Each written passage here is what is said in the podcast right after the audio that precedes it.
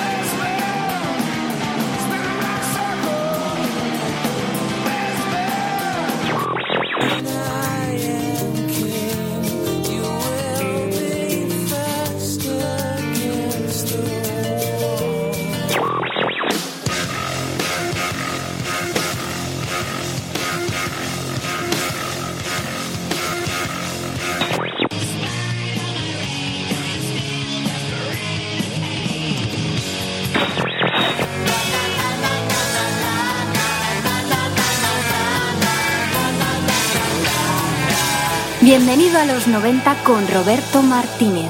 Hola, ¿qué hay? Muy buenas tardes. Sintonizas el 107.3 de la FM. Arranca Bienvenido a los 90.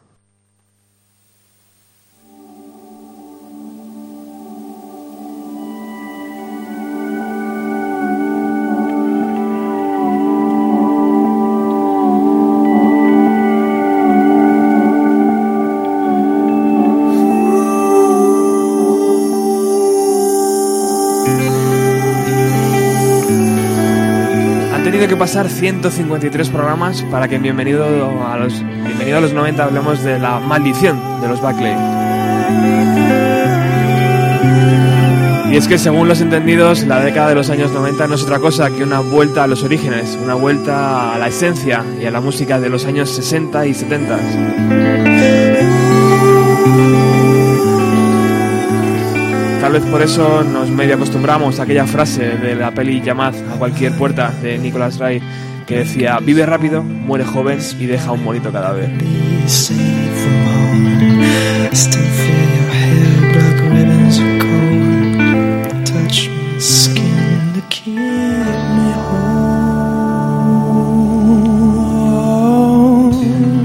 En los 60 y en los 70 habían sufrido de la pérdida de Janis, de Hendrix, de Morrison de Tim Buckley.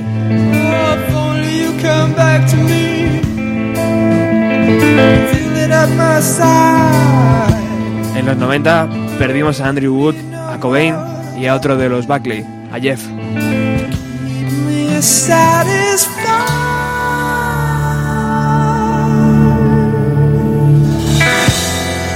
Seguramente por eso hemos tardado 153 programas en, rendirle homenaje. La herida todavía duele.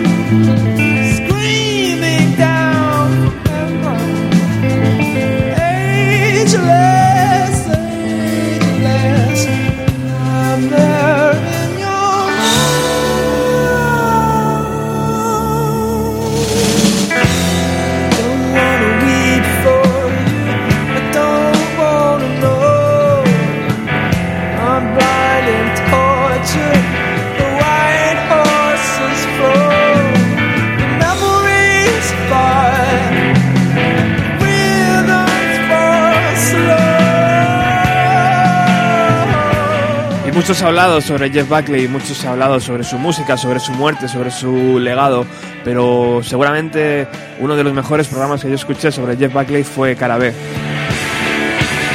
con Felipe Cuselo, y por eso hoy no podía faltar que Felipe estuviera aquí con nosotros. Hola, ¿qué tal? Muy buenas, Roberto. Fue un programa terrorífico. creo que fue el quinto programa que hicimos como íbamos a, iba a venir por aquí a hacer esta historia, lo estuve escuchando, qué dolor. Eh, no, no puedo decir más. El quinto programa, joder, qué nervios, ¿no? Y de, y de repente os metís con, con, Jeff Buckley. Sí, no había otra. No había otra. Este lo tienes que hacer sí o sí, y este tarde o temprano tiene que, que aparecer. Pasa es que no, habíamos metido la cita de Nicolás Rey, mira que. Digas bueno. Tener aquí a Felipe Conselo siempre es sinónimo de calidad, ya lo sabéis. Eh, yo le sigo echando mucho de menos en la FM. Espero que algún día tenga solución eso. Eh, pero no estamos solos. Hemos decidido también invitar a Garaje 61. Eh, a Iván, hola, ¿qué tal? Hola Roberto, muchas gracias por dejarme estar aquí, de verdad. Fiel seguidor de Jeff Buckley y, yo creo que, que, recoges bien el testigo un poco también en tu música, ¿no? esa, esa influencia y esa esa decadencia, esa, esos acordes, tío, infinitos. me están saliendo los colores. no me digas eso. No, la verdad que para mí es una de las influencias más grandes que he tenido en mi vida, en todos los sentidos, ¿no? musical, espiritual, ¿no? Como le gustaba decir a él. Y no sé, ahora mismo has hecho, la intro que has hecho a mí me ha emocionado totalmente, he alucinado. Y nada, eh, darte, las gracias otra vez para, por, por, dejarme estar aquí, tío, simplemente. O sea, me invitaste y dije, no, te pido yo que me dejes estar para vivir la experiencia, simplemente de verlo aquí. Y... Iván tiene hoy una papeleta complicada, Felipe, porque va a hacer música en directo de Jeff Buckley, alguien que no todo el mundo se atreve a hacerlo, pero tengo que agradecerle que él haya decidido venir aquí y hacerlo. Yo tengo que decir que es culpa tuya, que me has metido en este marrón tú, y he tenido que buscarme la vida para encontrar una canción que pueda adaptar, porque no solo yo es el, artista con un grado de virtuosismo que he visto más alto y sobre todo que lo ha, que lo ha plasmado de una manera con, con mucho gusto, ¿no? Sueles ver mucho virtuosismo por ahí que es puedes llegar a, a, oídos como el mío, por ejemplo, que no está acostumbrado al virtuosismo, puede ser un poco cansino, ¿no? Sin embargo, lo suyo era impresionante. O sea, intenta sacar una, una canción, ya sea con la guitarra o con la voz, y siempre hay un punto en el que dices, es imposible, vamos a por otra, vamos a dejarla. Vamos a cambiarla. Eh, Felipe, eh, para hablar de Jeff Buckley, a lo mejor deberíamos retroceder unos cuantos años, ¿no? A los años 60, 70, porque mm, él viene de una familia, su padre era músico, era Tim Buckley, eh, cosa que te tengo, te tengo que agradecer, tío, el hecho de que de que me hayas hablado de Tim Buckley porque he estado descubriendo su discografía. Me parece emocionante, por lo menos pegarle una escucha, eh, los que estéis al otro lado, si no la conocéis. Eh, ¿Tanta fue la influencia del padre en el hijo, tú crees? Yo creo que es una influencia casi inconsciente en algunas cosas, porque la, historia familiar es un poco eh, complicada, ¿no? Tim Buckley, pues con, la mamá de Jeff se separa un mes después de que nazca el crío y no lo ve más que una vez en su vida. Entonces él directamente nunca tuvo una, una influencia de, poder conversar con su padre. De hecho, él no le consideraba su padre en el sentido de, o sea, yo le puedo respetar mucho como artista, en alguna entrevista lo dijo y tal, y, pero como padre no, porque no le conozco. a Mi padre, y citaba el nombre de su padrastro, ¿no? Eh, que es el que le, le, compraba los primeros vinilos, su primera guitarra y estas cosas. ¿Qué pasa? Que él, de las pocas veces que escuchó a, a su padre, y esto confesado por él en alguna grabación, claro, escuchó con seis años la primera vez que le puso a su madre un disco le dijo, mira, este es tu padre. Dice que se aburrió un montón, pero claro, tenía seis años. Pero sí que era una cosa que es, es importante, o sea, el concepto que a veces nos olvidamos eh, que la voz es un instrumento. Si alguno escucha a Tim Buckley, y sobre todo dentro del, contexto en el que vive, ¿no? en California, mediados de los 60, cuando empieza a hacer música ya grabando, Tim Buckley era un tío que, primero, eh, eh, le iban a fichar más que nada como compositor para otros. Era un tío que le gustaba más tocar la guitarra que cantar, eh, que aprendió a modelar su voz eh, acorde a cosas nuevas y que empezó haciendo un folk. Yo creo que si el oyente quiere entrar en Tim Buckley es mejor que enganche primero los primeros discos, que son más folkies, y luego se le fue. aquí se cruza desde el factor Zappa y los Mothers of Invention, ¿no? que es algo que a veces es duro de escuchar porque Zappa tiene cosas más accesibles y más complicadas. Este se mete ahí. En la batidora entra Miles Davis, en la batidora entra, eh, claro, la, vanguardia del jazz de lo que pueda ser la costa oeste en los años 60. O sea, ser una banda de colgados por un lado, dicho pronto y mal, pero unos tíos muy visionarios. Y todo esto lo recoge Jeff Buckley, eh, como digo, para mí quizá a un nivel más inconsciente, sobre todo en lo que a voz se refiere, y también te cuenta con una ventaja, que él va a tener una formación musical, eh, por lo menos de oídas, gracias al padrastro, mucho más amplia, con lo cual entra en el juego un par de peldaños después que su padre. No tiene que tirarse cuatro discos de folk eh, y, no sé, eh, tocar con, con gente muy dispar, porque el padre, pues entre otros, compartía o compartió estudio con, con Van Dyke Parks, que es una figura bastante legendaria, que es básicamente el tipo que pergeñó el Smile con Brian Wilson, de los Ujú. Beach Boys. Esto ya te dice todo de lo mejor y de lo peor, porque Total. Los dos Smile, el que se comercializa en su momento, o lo que se comercializa de Smile en su momento y el que sale décadas después, es una locura brutal. Genial también, pero una locura. Entonces, él se, planta un par de pasos más adelante que su papi, pero eh, con, un, con una base, yo creo, importante. Más que nada eh, porque interpreta, o reinterpreta, mejor dicho, algunas cosas que había hecho su padre con una soltura increíble y además, no sé cómo explicarlo, quizá con, con un alejamiento de, emocional de su padre, pero con un respeto artístico por su padre muy grande. Entonces, es muy, muy complicado, ¿no? Eh, poder intentar... "Jo, Este, este tío era mi padre, este tío nos abandonó, le he visto una vez en mi vida, mm, no lo conozco, tuvo una historia súper trágica, se murió, pero por otro lado, cómo me gustan sus discos. Hasta físicamente, ¿eh? Son muy Tienen- parecidos. Sí, sí, sí, sí. Es increíble. Bueno, eso por supuesto. Lo que pasa es que, eh, claro, a ver, ¿cómo te explico? Claro, Jeff Buckley junta la influencia de su padre con, con otras cosas totalmente dispares que el tío va recogiendo y hasta el día de su muerte todo lo que va escuchando él lo coge un poquito de aquí un poquito de allá y de hecho Grace las dos tres eh, versiones entre comillas que lleva son bastante dispares Eh, luego es un tío que cuando es un niño pequeño le pasa igual que a su padre. Fíjate su padre empieza tocando la guitarra y no muy preocupado de su voz. Jeff Buckley cuando es un niño chiquitín le regalan su primera guitarra y dice que él va a ser como un dice los niños pequeños un dios de la guitarra pero en ningún momento se le pasa por la cabeza cantar. Que oyendo luego la voz de Jeff Buckley dices joder no es complicadete a partir de ahí aparece un, vinilo maravilloso de Physical Graffiti ¿no? de, los Led Zeppelin que le regala su padrastro y empieza a escuchar a Robert Plant que es como su segunda voz ¿no? que, que mete ahí y dice uy pero a la vez que está pensando en la voz, eh, lo que más escuchas son las, las cuerdas de Jimmy Page. Y claro, empieza a escuchar cosas complicadas. Fíjate, Physical Graffiti es un, un disco que uno de los temas más conocidos, que es Kashmir, eh, es un tema con un ritmo un poco atípico. Es un tema con, con un crescendo que va a meter de una manera u otra Jeff Buckley en muchos de sus temas. No sé, es, un disco que recogía lo más crudo y lo más eh, épico después y sofisticado de Led Zeppelin y Buckley va a meter un poquito las dos cosas, porque va, a- tener cortes muy muy crudos y va a tener cosas eh, muy complejas construidas ¿no? como un, un palacete barroco, ¿no? así por decirlo en plan pedante, ¿no? Eh, en el aspecto musical va a hacer, va a hacer todo eso y un poco más. Pero vamos, volviendo a lo que preguntabas, lo de Tim, eh, es para, para hacérselo escuchar y muchas veces. La relación entre padre e hijo, Felipe, eh, fue inexistente.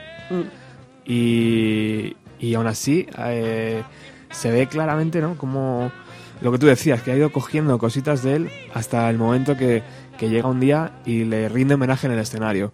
Luego vamos a ir eh, con eso, pero eh, también curiosa la forma, ¿no? De, de sus, del fin de sus días, ¿no? De los dos, de tanto el hijo como el padre.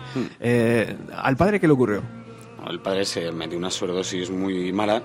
Eh, tengamos en cuenta que estamos hablando de mediados de los 70, estamos hablando de ese ambiente de la costa oeste y Tim Buckley, a ver, eh, era un tío que, si bien sus primeros discos de folk no vendieron mal, tampoco fue una estrella, ¿no? pero no vendieron mal, cada vez que se metió en, en proyectos más vanguardistas, claro, las ventas bajaron muchísimo hasta el tiempo que, hasta el, hasta el punto que él llega, una vez después de haber vivido de la música, por así decirlo, X años, pues, eh, llega a tener trabajo de taxista, trabajo en, en restaurantes, o sea, llega a tener que pagarse eh, su vida con, por otros medios cuando era un tipo que tenía todas las conexiones musicales o casi todas las que puedes tener en la costa oeste.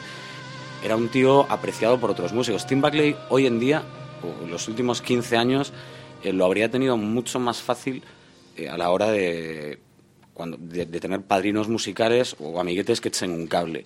No, allí era todo muy deslavazado, allí la gente estaba girando continuamente, mm, el ambiente en, California pues era bastante disperso, ¿no? Ten en cuenta, estamos hablando de la década en la que Fleetwood Mac se meten a grabar Rumors y, y no recuerdan muy bien por qué puñeta salió aquel disco tan bueno, porque entre que no se hablaban, estaban divorciados, eh, tenían mil historias, pues estaban entre fiestas, eh, discusiones de un café con unos amigos, como aquello era todo muy, muy eh, libre, eh, todo muy etéreo y tal, pues quedar a como tomar un café con, con uno de tu círculo podía acabar pues eh, tres días después en San Francisco en un tugurio y no sabías por qué había qué estabas haciendo allí ni qué día era. Entonces era muy complicado. Él eh, sí que es cierto que le pasa lo que a muchos no lo que luego le, o le había pasado ya por ejemplo a una Janis Joplin.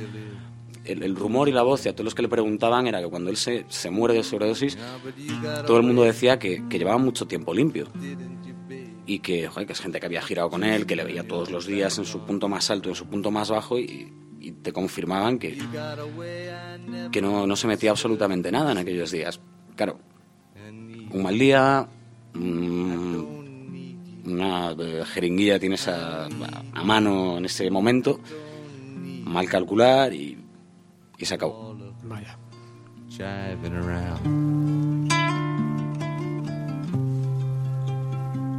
I remember you well in the Chelsea Hotel. You were famous, your heart was a legend. Told me again you preferred handsome men, but for me you would make an exception. El padre, que era además eh, ascendencia de. o tenía eh, en la sangre eh, algo de Irlanda, ¿no? Tenía eh, familia emigrante de, de irlandeses y, y- y de Cor, además, que yo estaba en aquella ciudad y es muy, muy irlandesa. Y, y la madre, también curiosa, ¿no? La madre de Jeff Buckley, de eh, ascendencia panameña. O sea, que era una mezcla de sangres ahí y de culturas curiosas. Además, los, los padres de, además, los abuelos maternos de Buckley también eran, eh, no sé si tenían sangre griega, tenían sangre... Era un conglomerado aquello de, de culturas y, y esto va a crear en, en Jeff pues también un entorno muy receptivo. Si eso le sumas el padrastro, que es... eh, claro, Jeff no había tenido padre, pero el padrastro fue el padre que todo niño quiere tener. O sea, es el que juega contigo todos los días, es el que te compra las cosas, no todas, evidentemente, pero sí las, las necesarias, las que de verdad te, te motivan. Padre escuchaba mucho a su hijo, o a su hijastro en este caso, y, y de hecho por eso Jeff acaba diciendo lo de, sí, sí, yo a Tim Buckley le respeto mucho como músico y no tengo ningún problema, y me podéis preguntar lo que queráis. No lo percibo como mi padre, mi padre, no recuerdo el, el- nombre, es- el apellido es Moore, el, el nombre del, del padrastro, Sí, es Ron. Ron. Ron. No, Moore es el de la madre. Bueno, eh, Ron, mi, padre se llama Ron. Y, y ahí no hay más. Y de hecho, la, la primera, la primera guitarra, la primera Les Paul, Les Paul que, le, Les Paul que le compra, es, eh, se la compra el padre con 12 añitos, el padrastro, porque había, el chaval había aprendido a tocar con 5 años con una acústica hecha polvo de su madre. Que llegó un momento en el que, oye, si al niño parece que se le da bien, hay que comprarle algo con lo que pueda tocar de verdad, ¿no? Porque el cole parece que no, pero ni de coña. De hecho, él siempre dijo que fue una pérdida de tiempo eh, sus estudios, los, los pocos que hizo y tal. Y dice, pues por aquí no va a tirar. Entonces el padre pensó, como todo padrastro, como todo buen padre, ¿cómo colocamos al niño? Pues el niño lo que se le da bien y lo que le gusta es la música. Y tiene las dos cosas. Vamos a pillarle una buena guitarra y vamos a, a mandarle una escuela de música. Ajá. O sea, tremendo. Y creció escuchando a Cohen, escuchando a Dylan, escuchando a Led Zeppelin, como tú decías antes. Y qué curioso, Felipe, porque eh, vivió toda la primera etapa de los 90, eh, el, estallido en Seattle y en todo esto, pero hay una especie de eh, muro entre, entre Jeff Buckley ¿no? y todo lo que ocurrió en Seattle. No, no hay mucha relación entre músicos, eh, o sí. A ver, no, no demasiado. Luego, luego se cruzarían con el tiempo y, como todo buen músico muerto antes de tiempo, se cruzó con Chris Cornell, que el hombre de verdad que tiene una mala suerte con la gente que conoce bestial, porque en esa época por lo menos entre Andrew Wood y, Jeff Buckley y alguno más, eh, que terminaron muriendo muy muy jóvenes, y tuvo relación eh, pero sí que es cierto que acabó conectando muchas veces más con, gente de, generaciones anteriores. Eh, todo esto porque uno se va a Nueva York, en Nueva York, en el Greenwich Village, que es un microclima, dentro de un microclima, dentro de un microclima, eh, pues encuentras eh, gente que le da igual que tengas 10 que 60 años, eh, habla contigo de tú a tú y, y Jeff Buckley, él tenía un- una firme creencia, él, él decía que el único error, que uno de los errores que se podía cometer con la gente muy joven o con los niños era hablarles como si no se enterasen de nada, de lo que estaba pasando. Y, dice, y eso no es cierto. Dice, yo era pequeño y yo me enteraba y a mí me gustaba que me hablaran, eh, a lo mejor no como un adulto, pero no como un niño. Entonces, él encontró comprensión y, y complicidad en, en ciertas figuras eh, de más edad, luego con el tiempo, de una Patti Smith, por ejemplo, y de su entorno y de más gente, que de otra manera no habría, no habría encontrado. ¿Qué tipo de bandas eh, crea Jeff Buckley cuando está en el instituto? Buf, eh, o sea, lo, lo de este, o sea, desde reggae, porque recordemos, este era guitarrista, este no cantaba mm, por un momento. Entonces se metió a, a una banda de reggae, se metió a hacer, eh, bueno, reggae, un poquito de ska, un poquito de todo, todo lo que había alrededor le, pegaba. Se metió a, por supuesto, a tocar cosillas de, de Zeppelin, eh, porque tenía esa, a Jimmy Page metido. Luego, cosas más rockeritas, rocker punk, vamos a decir. Luego acaba haciendo su, alguna versión por en directo del Kick Out the Jams, de NC5. Eh, él pasa su momento Kiss, porque Kiss es la banda americana de rock por excelencia y todo adolescente en Estados Unidos, y más si te gusta la música, pasas por tu fase Kiss. ¿no? Entonces, eh, tienes un momentito Kiss, un momentito Is Freely, y va haciendo diferentes, eh, diferentes tipos de, de proyectos, primero en California, y luego ya con la vista puesta en la costa este, porque, claro, en California, pues sí, mal que bien, y a base de covers te puedes ganar la vida, eh, poquito a poco tocando en bares, pero en Nueva York estaba la parte artística, y Jeff Buckley busca trascender, y busca gente que le, que le estimule eh, de manera artística, y esto lo va a encontrar todo, todo, en Nueva York, para lo cual va a tardar un poquito en, llegar, evidentemente, pero sí que, sí que lo va a enganchar eh, con...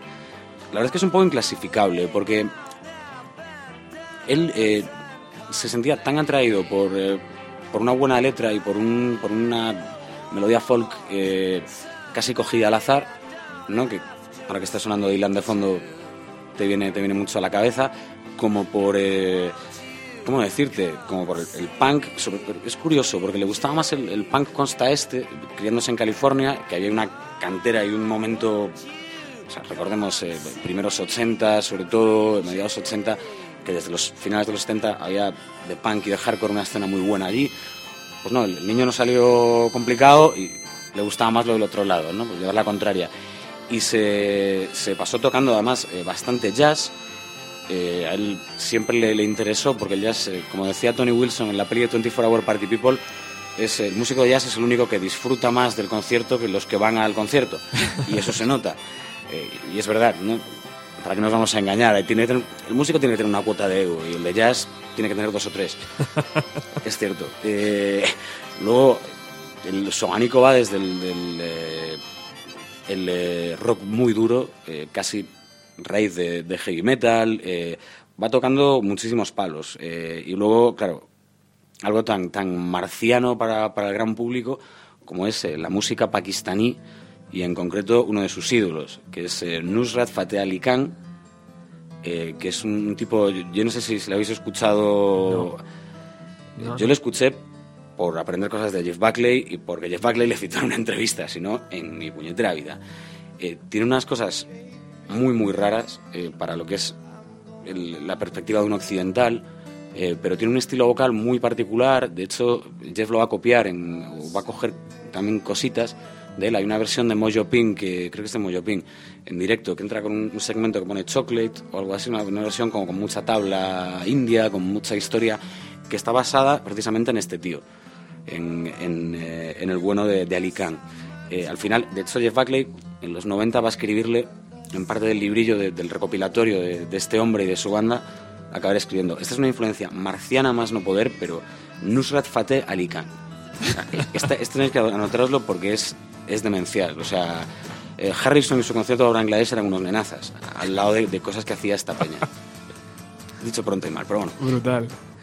Bueno, vamos a escuchar un poco de Led Zeppelin y ahora seguimos con la historia eh, en los 90 ya, porque ya en los 90 se fue a Nueva York a, a- hacer su debut, ¿no? Como, como, como cantante.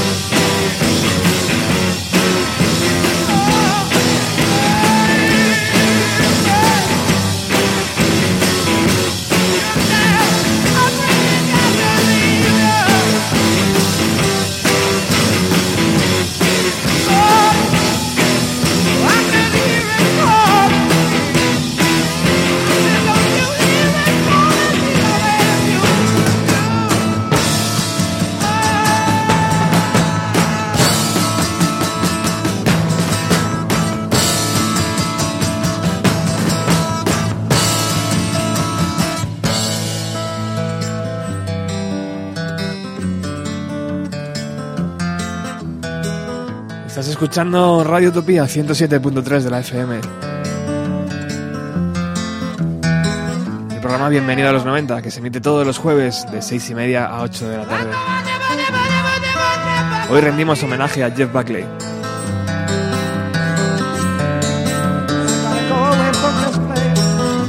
Nos acompañan aquí en el estudio Iván de Garaje 61, eh, Robin, que también pertenece a la banda, y Felipe Cuselo, que también nos abrió mucho, muchas noches los ojos con su programa Cara B.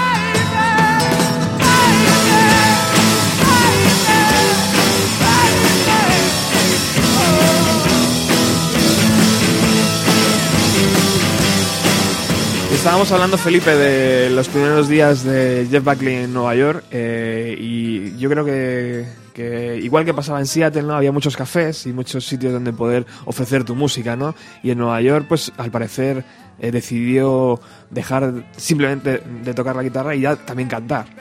Y además eh, con, con un eh, grado de madurez eh, vocal, ¿no? Como instrumentista, la voz no deja de ser un instrumento que, claro, a cualquiera que, que lo hubiera conocido, ¿no? En, en- pues en el instituto, en sus primeras bandas, se quedaría como...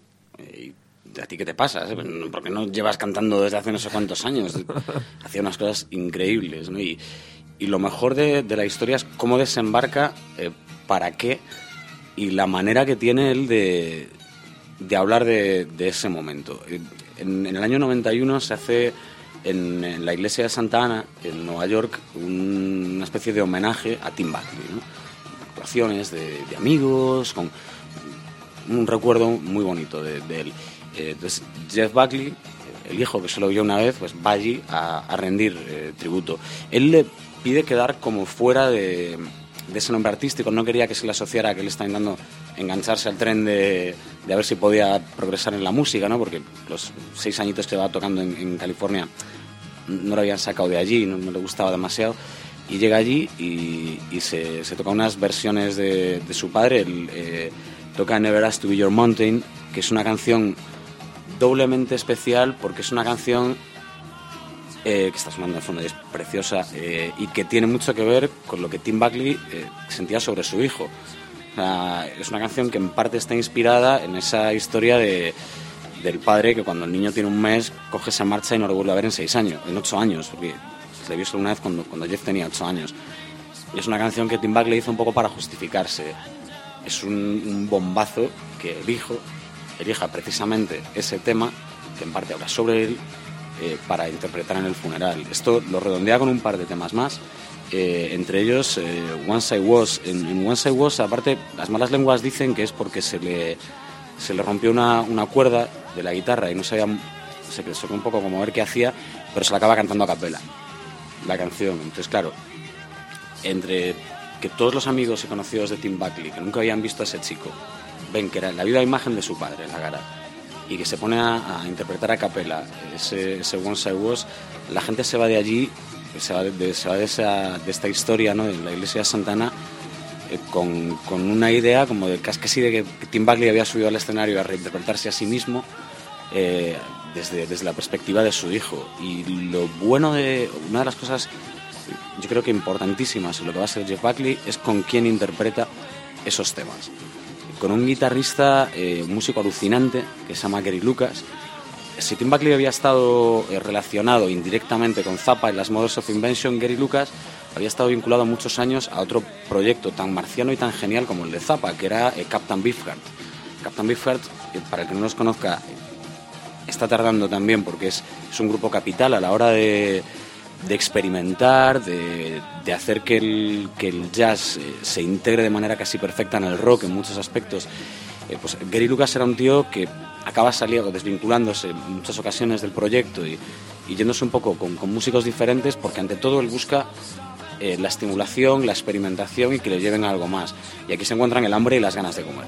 Porque Jeff Buckley, eh, desde, desde muy, muy, muy niño, eh, siempre tenía eso en la cabeza.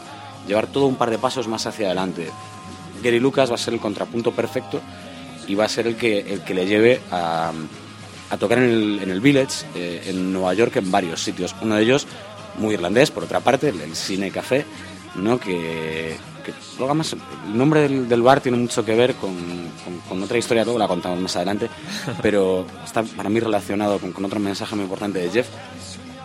Bueno, Gary Lucas se le lleva a cantar con su banda Cosa Monsters. Eh, de ahí hay un, un par de, de discos más o menos bootlegs o, o reediciones de material que grabaron en los poquitos meses que, Jeff les acompañó a la voz, pero decide que quiere hacer otras cosas. Eh, El desembarco allí es bestial no solo por la interpretación en la iglesia, sino por lo que viene justo a continuación. Te instalas en el Greenwich Village, ¿vale? Eh, y aunque no es el rollo warholiano que había eh, en su momento, pues hay varios documentales sobre Jeff Buckley que lo puedes ver en un escenario pues, con un embudo que termina en, una especie de tubo el cual va insertado un CD y él está tocando así con las uñas dando golpecitos al CD mientras hace ruidos eh, tocan dos bocas de un embudo para, para hacer un, efecto sonoro pero no hace nada más ni canta ni nada. Y cuando acaba de, hacer eso se desploma y todo Dios empieza a aplaudir. Estas cosas así muy, muy, muy artis que se hacían en, el Village. Ahí empieza con, con una, con una chica, eh, con Rebecca Moore, una artista que, que le, va, eh, le va un poco a espolear también en esa dirección y empieza pues a ganarse la vida eh, haciendo un abanico de versiones brutal eh, para poder eh, primero ganarse un que la gente le conozca un poquito lo que es la escena local y segundo porque aún tiene que aprender a confiar en su propia voz y en sus propias canciones Gary Lucas le va a ayudar mucho a eso. Lo que hemos escuchado al principio, Mojo Pin, es uno de los dos temas de- del álbum en el que la base instrumental era de Gary Lucas y la letra de, Buckley. El otro, que titula el álbum Grace, sigue el mismo patrón. Y va a tener eh, esa- ese periodo de aprendizaje eh, por, todo, por toda esta zona de Nueva York en la que va a ir ganando adeptos, pero siempre y sobre todo entre los músicos y entre los artistas que esto es lo raro. ¿no? Cuando, un artista crece normalmente es porque le empieza a escuchar más gente eh, y, no, y no tanto los músicos. Sin embargo, a este es los músicos y cuanto más reconocidos mejor, le van a escuchar más todavía. Que es lo complicado. Grandes Muy, muy nombres complicado. diciendo que eso es lo que mola. Sí, no, eh, y además, fíjate esto con el tiempo, ¿no? Y aparte de la fatalidad que se cruza en el camino de Jeff Buckley, eh, cada vez que se hacen de estas listas de los mejores discos de que le preguntan a músicos, cuando, cuanto más tarde la haces, eh, por ejemplo, de, de 2000 a, a, 2015, más alto aparece Grace de Jeff Buckley como uno de los mejores discos de toda la década de los 90. Y siempre con encuestas de músicos. Bueno, pues vamos a viajar a ese cine, cine café de Nueva York a ver cómo sonaba Jeff Buckley en aquellos años. Yes, he, he wants it out here. We're just tuning it up. Lovely thing it is. Reverbing.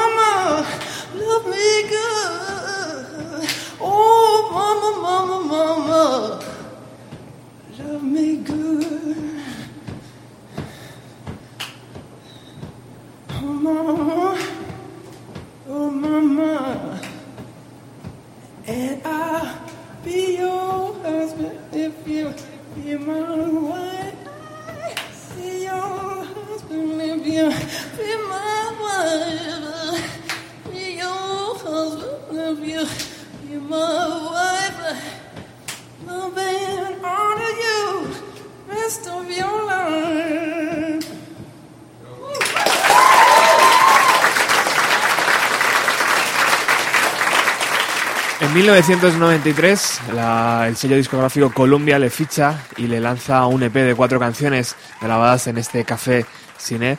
Eh, y estábamos aquí hablando a micro cerrado de lo complicado que es, eh, Iván, que un artista eh, luzca su voz simplemente utilizando su voz, ¿no? O sea, que para un cantante que simplemente sube un escenario y tenga que hacerlo a capela, tal como acabamos de escuchar ahora, imagino que no es nada fácil, ¿no? Yo es que como tampoco lo he hecho nunca, ¿no? Aunque puedas hacer un símil con mi caso, ¿no? Que después estar solo en un escenario, lo que te estaba diciendo antes, ¿no? Yo en mi caso, mediante los loops, intento eclipsar mi carencia vocal, porque yo creo que tengo muchas carencias vocales, y él en su caso, con unas simples palmas y un golpe en el suelo, es capaz de mostrar todas, todas sus virtudes a la hora de cantar, ¿no? Es impresionante, yo... Imagínate, imagínate tú solo ahí, solo con unas palmas y taconeando en el suelo, ¿no? Madre mía. Y esa, esa forma de, de renacer, ¿no? De esa forma de, de decir, joder, es verdad, tenías que haber empezado a cantar hace cinco años.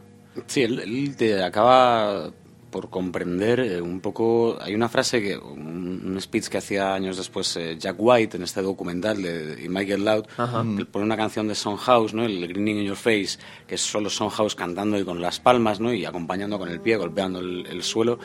Dice, es un tío que está ahí con, con sus manitas eh, y su voz peleándose contra el mundo. Y, y me permito añadir, y, y el cabrón está ganando.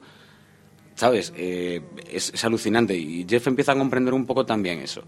Eh, que que o sea, se lo empieza un poco a creer. eh, y de hecho le, le sirve muy bien, él también lo, lo decía luego, dice, yo creo que me vino muy bien esa parte para, claro, no tenía ni banda ni nada, dice, para, para atraer eh, ya no a público, sino a músicos que quisieran tocar conmigo, porque no tenía banda con, con quien tocar. Entonces, si a alguno le gustaba lo que oía, pues oye, eh, estupendo, porque podía yo encontrar ahí afinidades. Claro, ayer donde me he visto yo alguna vez un poco identificado con él, en el que, por ejemplo, en el documental del Making of Grace, que sale diciendo que él se moría por estar en un grupo, ¿no? Como dice él, los, los cuerpos calientes, ¿no? Y cualquier tipo de instrumento, ya sea una mujer, una persona interpretando un instrumento, ¿no?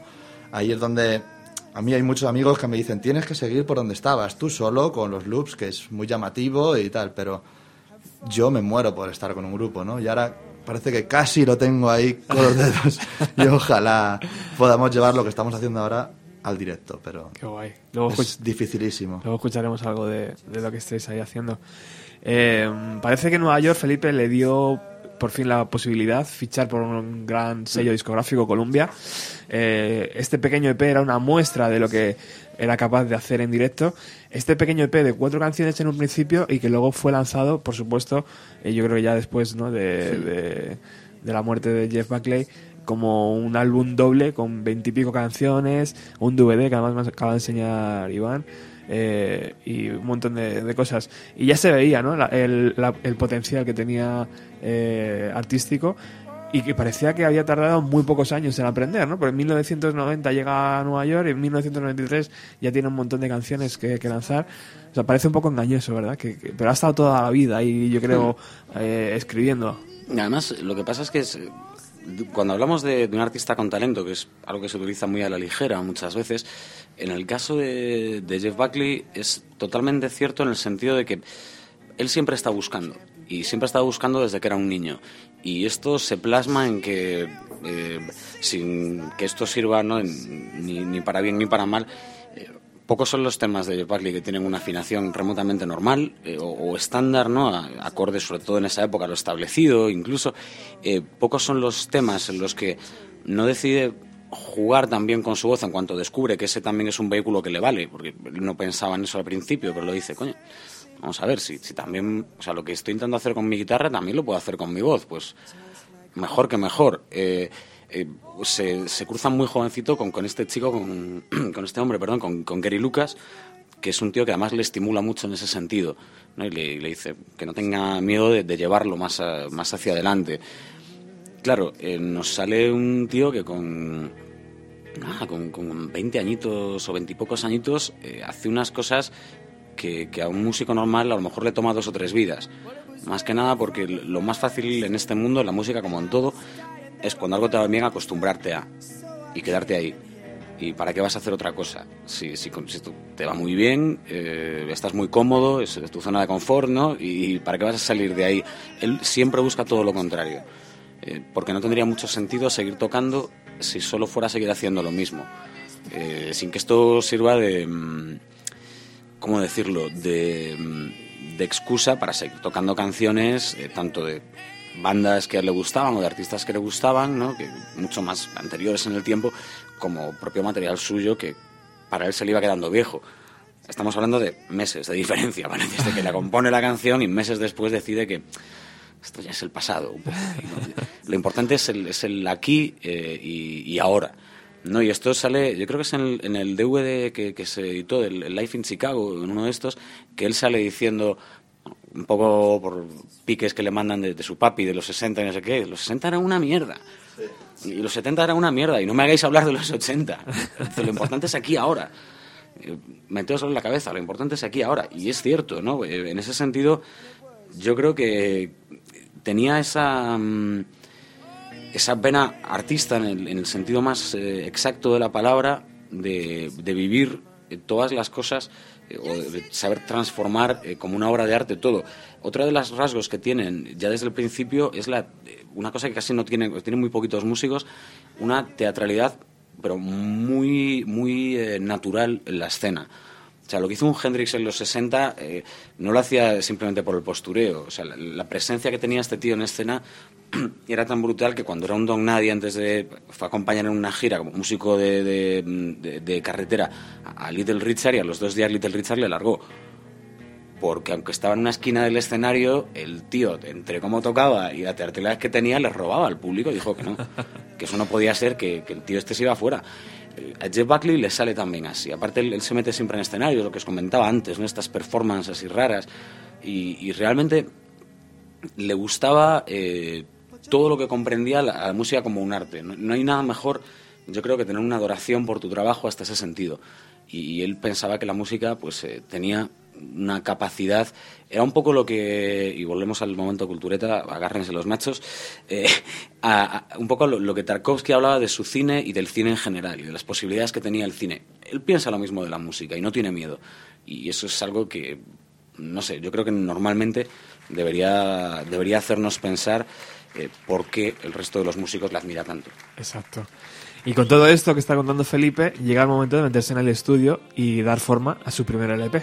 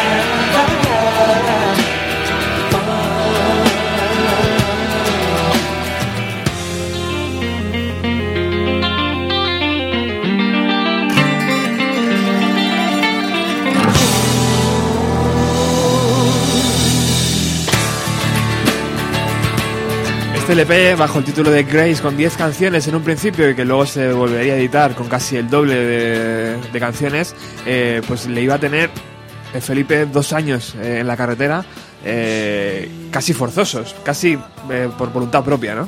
Sí, él eh, se va a ver envuelto en, en un mundo que, que se le escapa. De hecho, luego lo comentamos como se intenta desentender un poco porque le, sobrepasa, le sobrepasa mucho con todo el éxito que tú quieras tener, mejor eh, te encuentras con un resultado diferente. El caso es que empieza a encontrar, eh, si no un, un éxito, realmente Grace en vida no, es un disco, en vida de Jeff Buckley no es un disco que sea muy, muy exitoso, eh, pero sí que empieza a darse cuenta de que en muchísimos recintos, e incluso países, porque ya sale de Estados Unidos, se encuentra con un público eh, más amplio de lo que él pensaba en, en un principio, lo de la compañía pensaba, y sobre todo extremadamente fiel y extremadamente convencido de lo que está escuchando.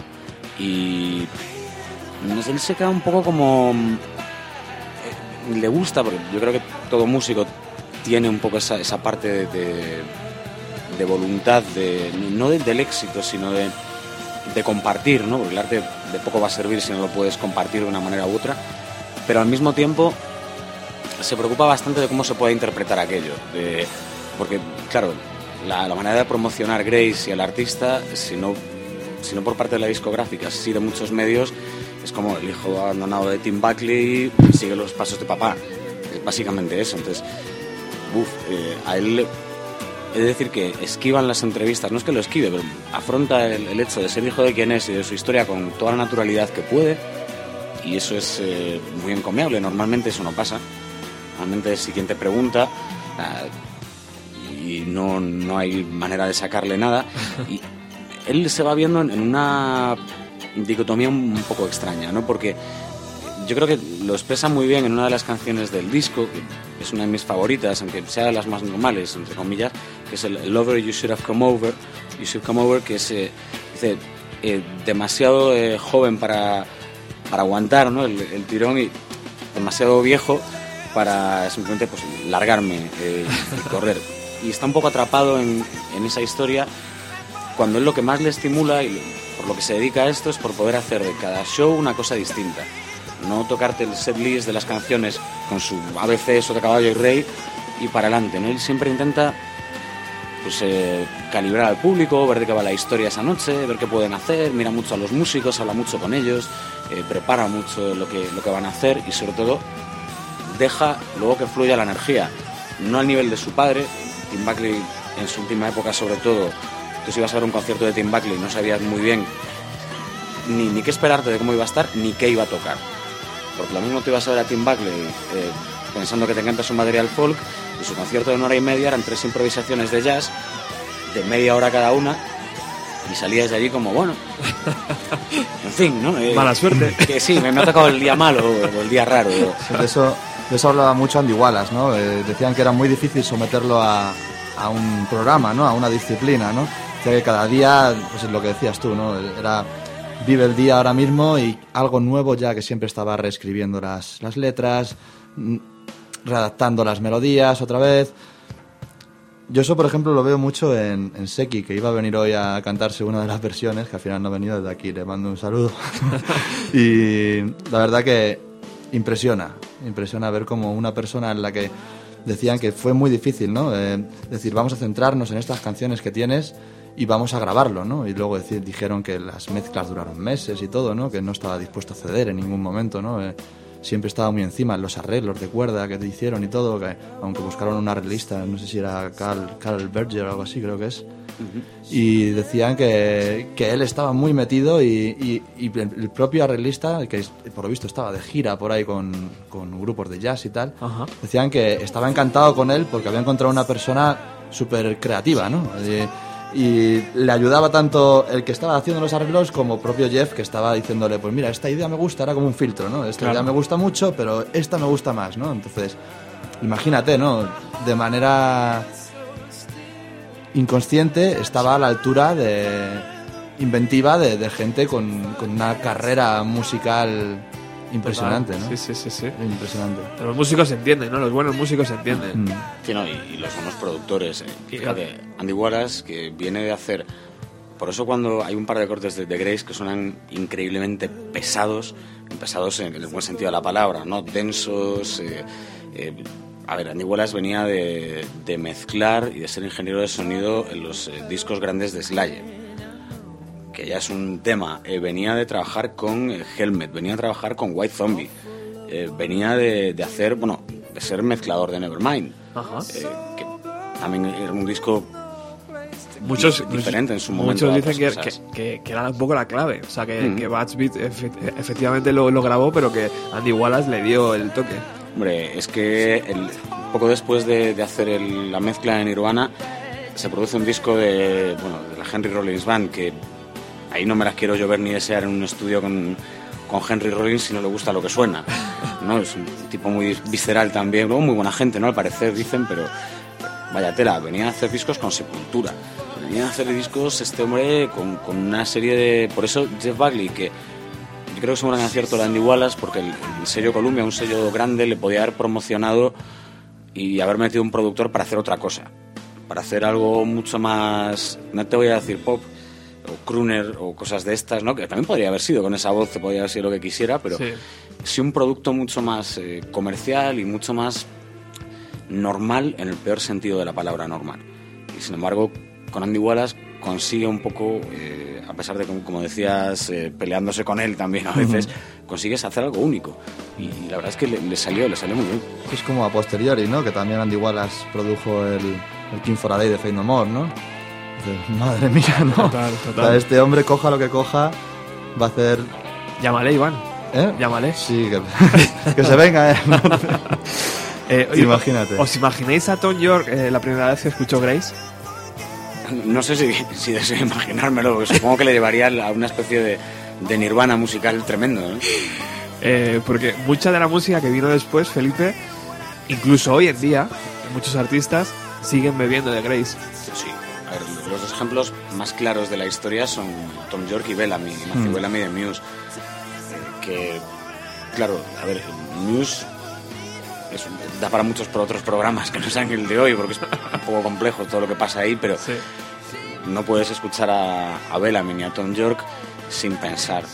Aunque ellos no hubieran dicho nunca que, Jeff Buckley era una de sus influencias, eh, es impensable ¿no? verlos eh, de manera separada. Y ellos dos van a ser los, los más eh, representativos, pero no los únicos, ni de lejos. O sea, desde incluso Coldplay, que no sé dónde meterían la influencia de Jeff Buckley, que en algún cajón quedaría... Sí, En el trastero. Hay muchas cosas que no he superado con Chris Martin, pero, en fin. eh, teniendo discos maravillosos, que aquí hemos hablado mucho de ellos. Sí. Pero, sobre todo estos dos eh, van a saber, sobre todo, ya no solo en la voz, sino en lo que es el- la búsqueda y, y el proyecto. Dos bandas que han sido muy inconformistas, sobre todo Radiohead, porque Radiohead, una vez que lograron el, el éxito en un par de momentos de su carrera, lo más cómodo del mundo habría, habría sido quedarse en The Bends en un momento. Cuando consigues la burrada que es eh, OK Computer, dices, ¿para qué voy a sacar cosas como, como Key Day o, Lo que decías antes del conformismo, ¿no? De tu, de tu estado de confort, ¿no? Tu zona de confort, ¿no? Dijeron, hemos dado en la tecla, ¿por qué repetir, tocar en esa misma tecla, ¿no? Vamos a cambiar, que hay Pero- muchas más teclas posibles, ¿no? Pero, Y- y de es- verdad es- que- ¿eso el músico, Iván, lo, lo busca? O sea, ¿lo, lo quiere? ¿Lo, lo lleva dentro? O- Yo creo que eso es la necesidad que tienes en cada momento. Yo, por ejemplo, cada vez considero que mi música es más blanda, por decirlo así, pero también me gusta considerar y creo firmemente que es más madura, ¿no? Y no lo sé, por ejemplo, el otro día mi hermano, que, que son productores de electrónica y tal, y tenían que hacer una colaboración con un DJ internacional que venía aquí. Yo fui de traductor un poco, ¿no? Ajá. y me llevé la guitarra, por si acaso. Y en ese momento me, me apeteció un montón y le dije, mira, yo no quiero haceros perder tiempo, vosotros estáis haciendo vuestras cosas, yo voy a intentar sacar algo con la guitarra y, y si sale, perfecto, ¿no? Y en ese momento salieron cuatro líneas de guitarra que el tío estuvo encantado diciendo, grábalas, grábalas ahora mismo, ¿no? Y yo dije, qué guay, ¿no? O sea, no solo estoy viendo a mi hermano cumplir un sueño, sino que estoy siendo partícipe de él, ¿no? Ayudando. Y ya te digo, también muchas veces es que, que la situación te permita hacerlo. Entonces yo creo que ellos en el momento de, de The Benz ya incluso, ya creo que se montaron su propio estudio, ¿no? El macro estudio me imagino, ¿no? Después de OK Computer podían hacer lo que quisieran. Y eso es lo que hicieron, ¿no? Experimentar con, con toda la electrónica, con toda la tecnología que, que estuviera a su alcance, ¿no? El Johnny Greenwood creo que es, es un... Pues eso, investiga muchísimo, ¿no? En ese tema del sonido, del, o sea, imagínate, también es poder permitírtelo y, y ver qué abanico tienes y por dónde tiras, ¿no? Pero sí, es lo que hablábamos antes, que lo fácil es, una vez que das en la tecla, repetirla Y lo difícil creo que... Yo creo que lo, lo que me preguntabas es que creo que te sale de manera natural y por necesidad natural. O sea, no, no es algo que busques, vamos a cambiar y vamos a hacer esto específico, sino que te va a salir y lo vas a necesitar hacer. Tal vez por eso tardó tanto tiempo en volver a- al estudio este Jeff Buckley. Eh, y otra de las eh, joyas que hay en Grace es esta canción, ¿no? Uf, esta, esta es increíble y la saca, entre otras razones, que luego aquí hay conexiones que se pierden en la noche de los tiempos, porque, a ver cómo lo explicamos. Esto es una versión eh, de Leonard Cohen, primero, pasando por el, eh, por el filtro de, John Cale, que había hecho la versión basándose en la de Cohen. Por otro lado, eh, Cohen, eh, todos sabemos la relación y la influencia de la poesía de Federico García Lorca en Cohen. El padre de Jeff Buckley, Tim Buckley, tiene un disco que se llama Lorca, eh, un disco bastante marciano para lo que es Tim Buckley incluso, basado también en parte en la fuerza poética de Federico García Lorca, entonces todo converge de alguna manera, de forma muy natural, eh, por otra parte, en Jeff Buckley. Este Aleluya, el- la versión original de, de Leonard Cohen, bueno, para quien no lo sepa, porque al final siempre nos hemos quedado con la letra que escuchamos aquí en esta versión, pero tiene como 8 o 10 veces más estrofas de las que escuchamos aquí. Y Leonard Cohen elegía cuáles quería cantar eh, en los diferentes bolos ¿no? que, que iba haciendo. Entonces, yo creo que eso también a, a Jeff Buckley le tenía que motivar un montón, porque él reescribía también muchas veces cosas, ¿no? Y decía, "Joder, qué guay, ¿no? Poder, de toda esta infinita variedad de estrofas que hay aquí, fíjate que él cogió estas y tal, voy a hacerlo igual, más o menos, y luego voy a aprovechar la, la maldita voz que tengo, ¿no? Y, y- y sale esta maravilla, claro. Well, there was a time when you let me know what's really going on below. But now you never show that to me, do you? But remember when I moved in you and the holy dove was moving too, and every breath we drew is hallelujah. Hallelujah.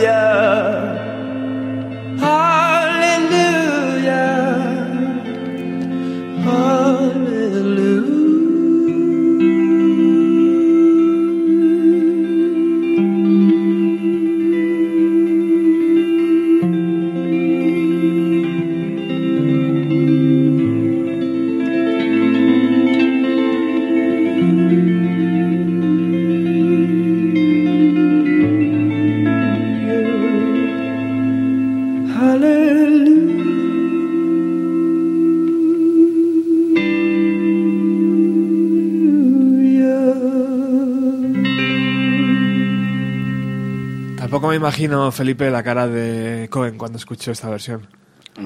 A ver, yo creo que a todos nos encanta la profunda voz de Leonard Cohen, ¿no? Muy poética, muy tal, pero. Claro. tiene que ser en parte un orgullo, en parte un, un- momento de. Mira lo que gracioso. Eh, sí, no, no, es como si, yo qué sé, casi como si uno de nosotros está hablando aquí y luego aparece Jeff Buckley y te hace un- una melodía brutal cantando las mismas palabras que tú hablas. Eh, te deja un poco de aquella manera, pero bueno, Y los 90, eh, igual que, que Cobain, porque también Cobain hablaba de, de Cohen como una de sus influencias, eh, rescatando ¿no? el, el gran genio de Leonard Cohen para, para su, su década. O sea, alguien Sí. que, que parecía que en los 90 estaba un poco eh, al margen de todo esto eh, y que luego volvió en los 2000. eh, en, Sí. los, en los 90 mucha gente le... A ver, pero volvió por dos cosas. Tuvo dos, hay dos momentos en la vida de Leonard Cohen que influyen mucho. El, el homenaje de, de esta generación, eh, Cohen incluso le saca en, en Penny Royalty, le, le menciona explícitamente. Y luego está el, el- la deserción y timo y deserción de, de su manager que le deja. Colgado y sin un duro después de treinta y pico años de carrera eh, y la mayoría de ellos con esa persona, ¿no? representándole, deja totalmente tirado y se tiene que volver a patear la carretera con 70 años casi, eh, porque no tiene un duro, no tiene, no tiene dinero, se lo ha llevado todo. Y encima el, el pufo que le ha dejado está pagando él a, a Hacienda y multas, cosas que había hecho sus representantes. Demencial, pero, pero sí que, que era muy reivindicable. Sonic Youth eh, le reivindica mucho también. Hay muchas bandas que le van a reivindicar a Cohen porque es artístico, inconformista también y, y- y un tipo que hace, no sé si fue un año y pico, la última vez que estuvo aquí, se tocó la friolera de cuatro horas. Ya ves. Cuatro horas, con Qué ochenta y tantos años. Bueno, eh, hoy vamos a poder disfrutar de, de la música de Garaje 61. Eh, yo os invito a que tecleéis eh, Garaje 61 en Google. Eh, no sé, Iván, si hay un, un acceso más directo. de ¿Cómo pueden llegar a la música de Garaje 61 la gente que esté escuchando? Por Bandcamp, 61 Garaje. Ajá. O en YouTube, yo creo que también lo encuentras rápido. Perfecto. Pues eh, has venido aquí a hablar de Jeff Buckley, pero has venido sobre todo a tocar Jeff Buckley. De Me hecho, has liado para que toque. de hecho de tienes la misma Telecaster que, que utiliza Jeff, tío. De hecho, me compré una Telecaster por, por Jeff. Sí, fue en un momento que dije, yo quiero una de esas. Brutal, brutal. Sí. Y bueno, lo que estabas hablando ahora cuando estaba sonando Aleluya, tengo una anécdota. Yo todo lo que tengo de Jeff Buckley es la inspiración que me ha dado y, y en las situaciones en las que se ha dado, en las que yo he escuchado su música, ¿no? Nosotros siempre que el tiempo nos lo permite nos vamos a la Pedriza a pasar la noche, ¿no? Y tengo un montón de amigos que a lo mejor no son tan melómanos como lo pueda ser tú o lo pueda ser Felipe. Ajá. Y en un principio no les gusta Aleluya, porque es- es una canción que es obligatorio escucharlo ahí por la noche, ¿no? Pero luego la acaban suplicando, ¿no? Por favor, pon el Aleluya y se hace un momento de silencio durante los, que son siete minutos de canción o Sí, algo así. ahí eh, están, seis, Llega a ser larga, ¿no? Eh, Y es impresionante, ¿no? Eh, con un buen vino, buena comida y en la pedriza, sin tienda ni nada, ahí durmiendo a la intemperie. Y es una de las mejores situaciones del año siempre. Ya te digo, gente que en un principio dice, pues, ¿esto qué es, no? Luego dice, por favor, ponme la aleluya, ¿no? Qué guay. Y nada, voy a tocar eh, Forget Her, que Ajá. es la canción que, que decidió que no entraba en Grace, ¿no? Entró en el décimo aniversario, ¿no? Después de cuando hicieron la reedición, esta del Legacy Edition fue, ¿no? Creo Sí. que es. Y creo que es la única canción que puedo tocar suya. Bueno. Así que vamos a ver. Vamos a ello.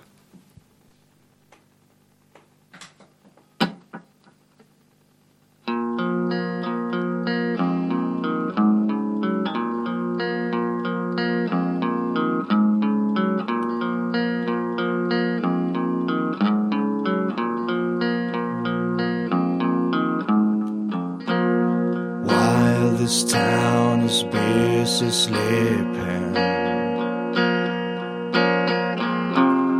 all the noise has died away. I walk the streets to stop my weeping, cause she'll never change her ways.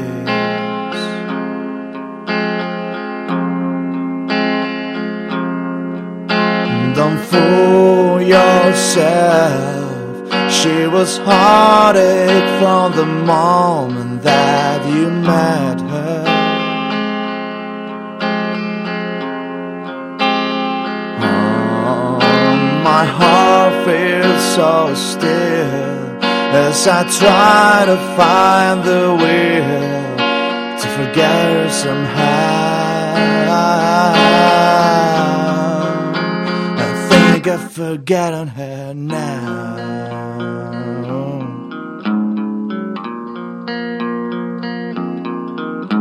Her love is rose, pale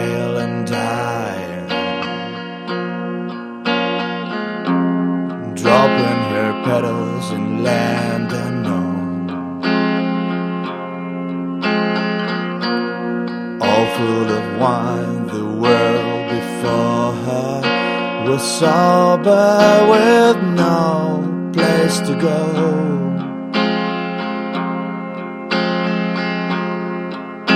Don't fool yourself. She was heartache from the moment that you met her. Ah, my heart is frozen still as I try to find the will to forget her somehow. She's somewhere out there now.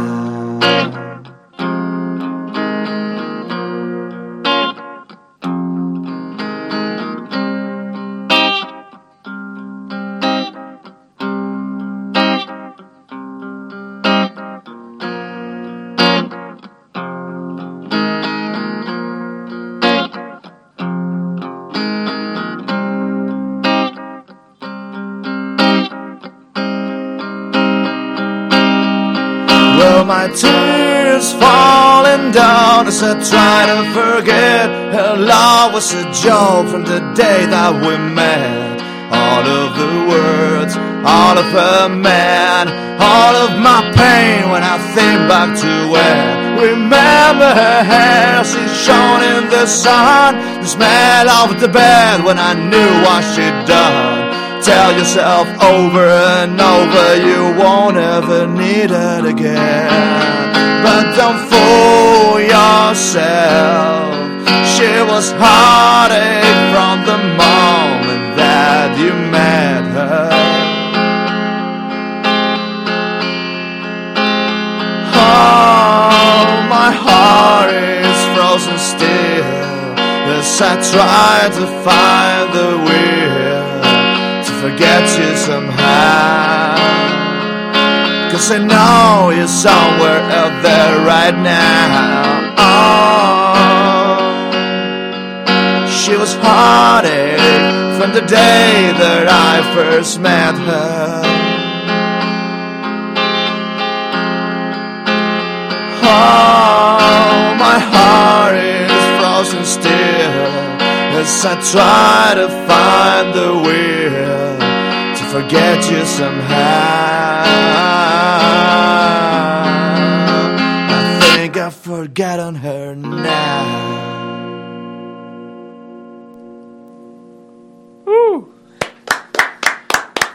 Con dos huevos, tío, sí señor. Adaptando, ¿eh? Adaptando, porque si no es imposible. Si te, si te ciñes al papel que escribió, es imposible seguirla.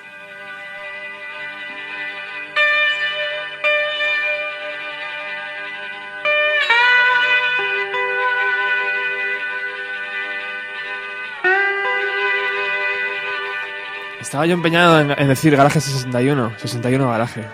Perdóname. Sí, bueno, suele pasar también. en muchos carteles lo ponen con J también, muchas veces. Pero bueno, es 61 garaje, todo con G. 61 garaje que todo con G aquí en Radio Utopía.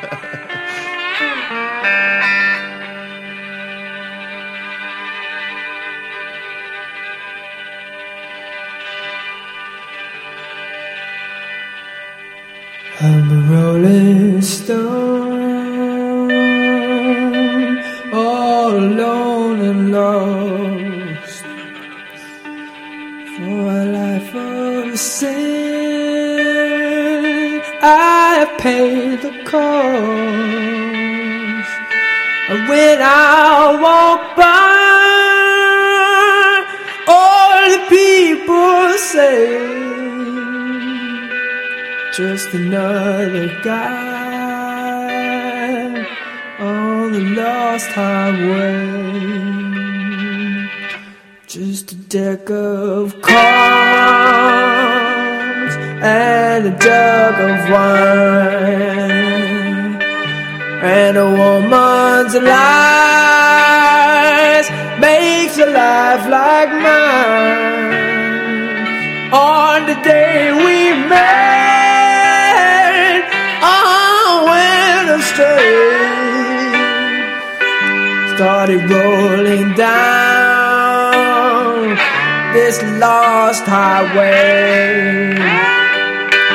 I was just a lad, nearly 22.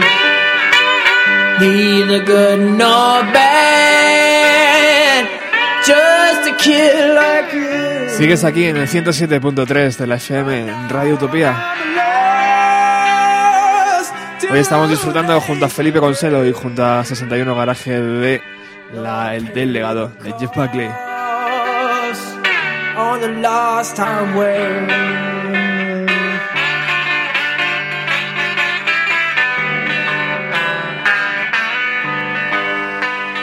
Y Grace siguió dando eh, guerra y Jeff Buckley siguió girando y girando y girando, Felipe.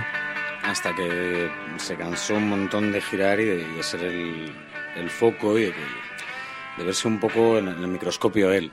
Y entonces decidió, estamos ya en el año 96, que iba a hac- a hacer una cosa un poco diferente. Se montó una, mini gira en la que en ningún momento se dijo que era Jeff Buckley, sobre todo fue en pequeños cafés, y se va poniendo un alias para cada día en cada uno de esos eh, cafés. Alias como, es que algunos son muy buenos, eh, Possessed by Elves, o sea, digo por elfos, eh, Marta y las nicotinas, todo esto en, en inglés, ¿no? Martha and the eh, Nicotines, eh, Topless America, que me encanta, y mi favorito, A Puppet Show Named Julio. Me parece una genialidad y yo pagaría por ver a un artista así, aunque no supiera que es Jeff Buckley el que está. Porque hay nombres que, ¿sabes? Son, son eh, muy... Haci- haciendo cosas que, que en los 90 te podían permitir. O sea, se podían permitir todavía. Hombre, Hoy lo haces hoy en día y a ver quién te va a ver, tío, a lo mejor. No, no, y ya no solo eso, sino que yo creo que él hizo un poco lo, lo que su padre en ese sentido también, de decir, eh, a mí me gustaba tomar, to- tocar en un, en un café, eh, como tocaba al principio en el cine, eh, donde yo podía aprender más del público que ellos de mí. Y para seguir progresando como artista necesito eso. Eh, Y lo, lo- lo reclamo para mí porque es lo que necesito. Ese anonimato, esa capacidad para el tiempo que yo estoy haciendo mi rollo, poder fijarme en todos los que están alrededor y aprender de lo que le estoy transmitiendo, de cómo reaccionan. No sé, un poco lo que, lo que él había lo que él había perdido y que, pues eso, con nombres como Smacrobiotic, eh, fue recuperando en, en una serie de, de, vamos a ver, son mm, ocho conciertos eh, en, eh, entre, vamos a ver, sí, a lo largo de- del mes de diciembre de, de 1996 y además todos son en, en sitios muy chiquititos, es decir, en, cafés, en salas de, de conciertos, pero muy, muy pequeñas, eh, más pequeñas de lo que puedan ser casi la- la- las de Madrid, con las poquitas que quedan Uf, habilitadas, ya pues, en sitios todavía más pequeños que estos. Eh, tocaba el, el- el bueno de Jeff y la verdad es que se lo, se lo estaba pasando muy bien y esto alternándolo con otras cosas eh, proyectos que, que eran un poco raros. Él, eh, de hecho, esto es lo que le va a llevar a su siguiente proyecto grande, que es eh, pues contactar una vez más con Patti Smith en, en Nueva York. Allí eh, va con, con los integrantes de su banda, casi todos. Bueno, el batería se había marchado después de un, un incidente un poco desagradable con el resto de la banda. Parece que no, no se pudo solucionar y, y fueron la banda esta a grabar a, a Nueva York eh, un tributo a Jack Kerouac, ¿no? Más artístico imposible. O sea, Jeff Buckley eh, arrancándose por Jack Kerouac, tú me dirás. Eh, entonces, no, les gustó demasiado, como eran tan perfeccionistas, no les gustó demasiado lo que estaban haciendo, pero les gustó lo que vieron de gente alrededor. Y, claro, se puso a fichar y al lado de Patti Smith estaba un personaje de la música neoyorquina desde los 70, eh, que es eh, el bueno de Tom Verlaine, de la banda Television, ¿no? Esa banda que la inmensa mayoría de la gente aquí la puede conocer porque Amaral los mencionaba diciéndolo de Marky Moon, pero luego te compras el Marky Moon y dices, eh, Marky Moon es un discazo bestial. Eh, yo de hecho les vi hace poquito en el Primavera Sound del año pasado, te lo contaba, Sí.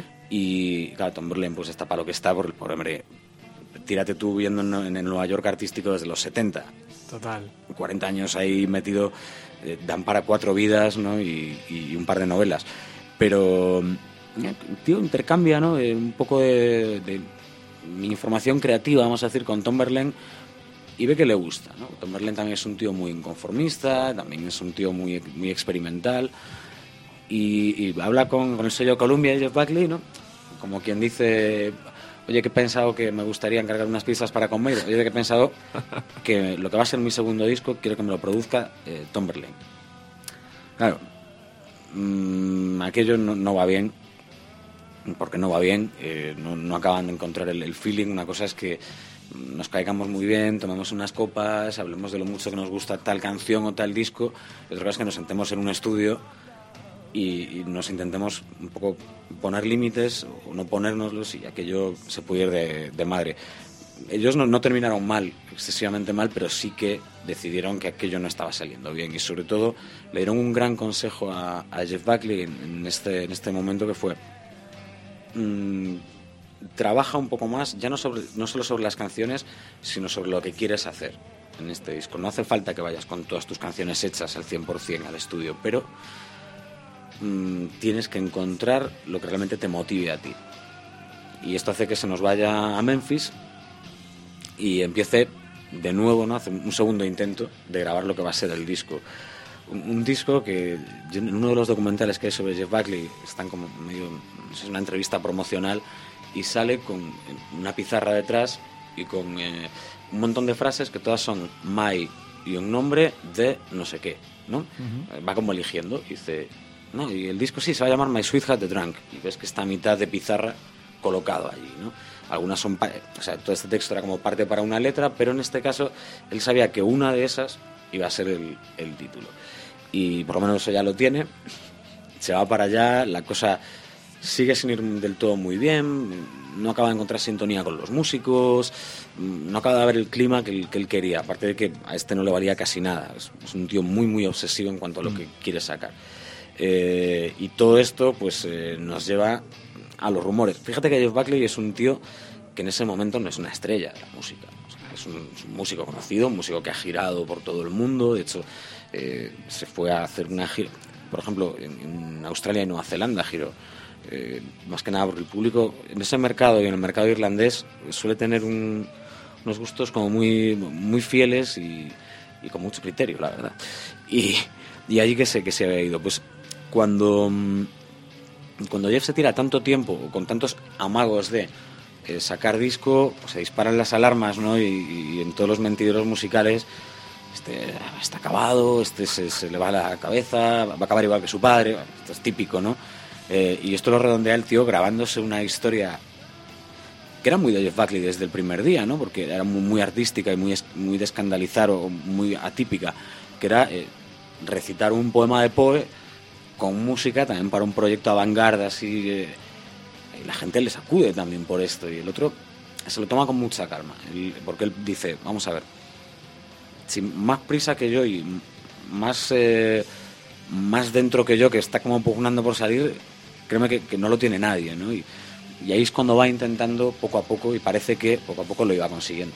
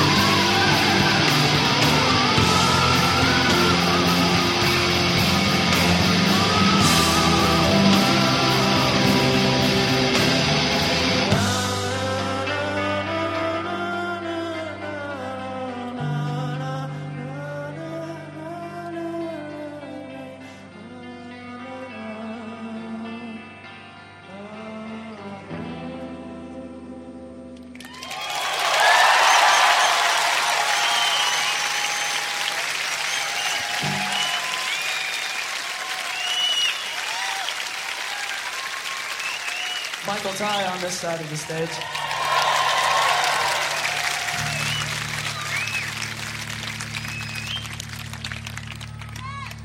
This is Mick Grundle on the bass.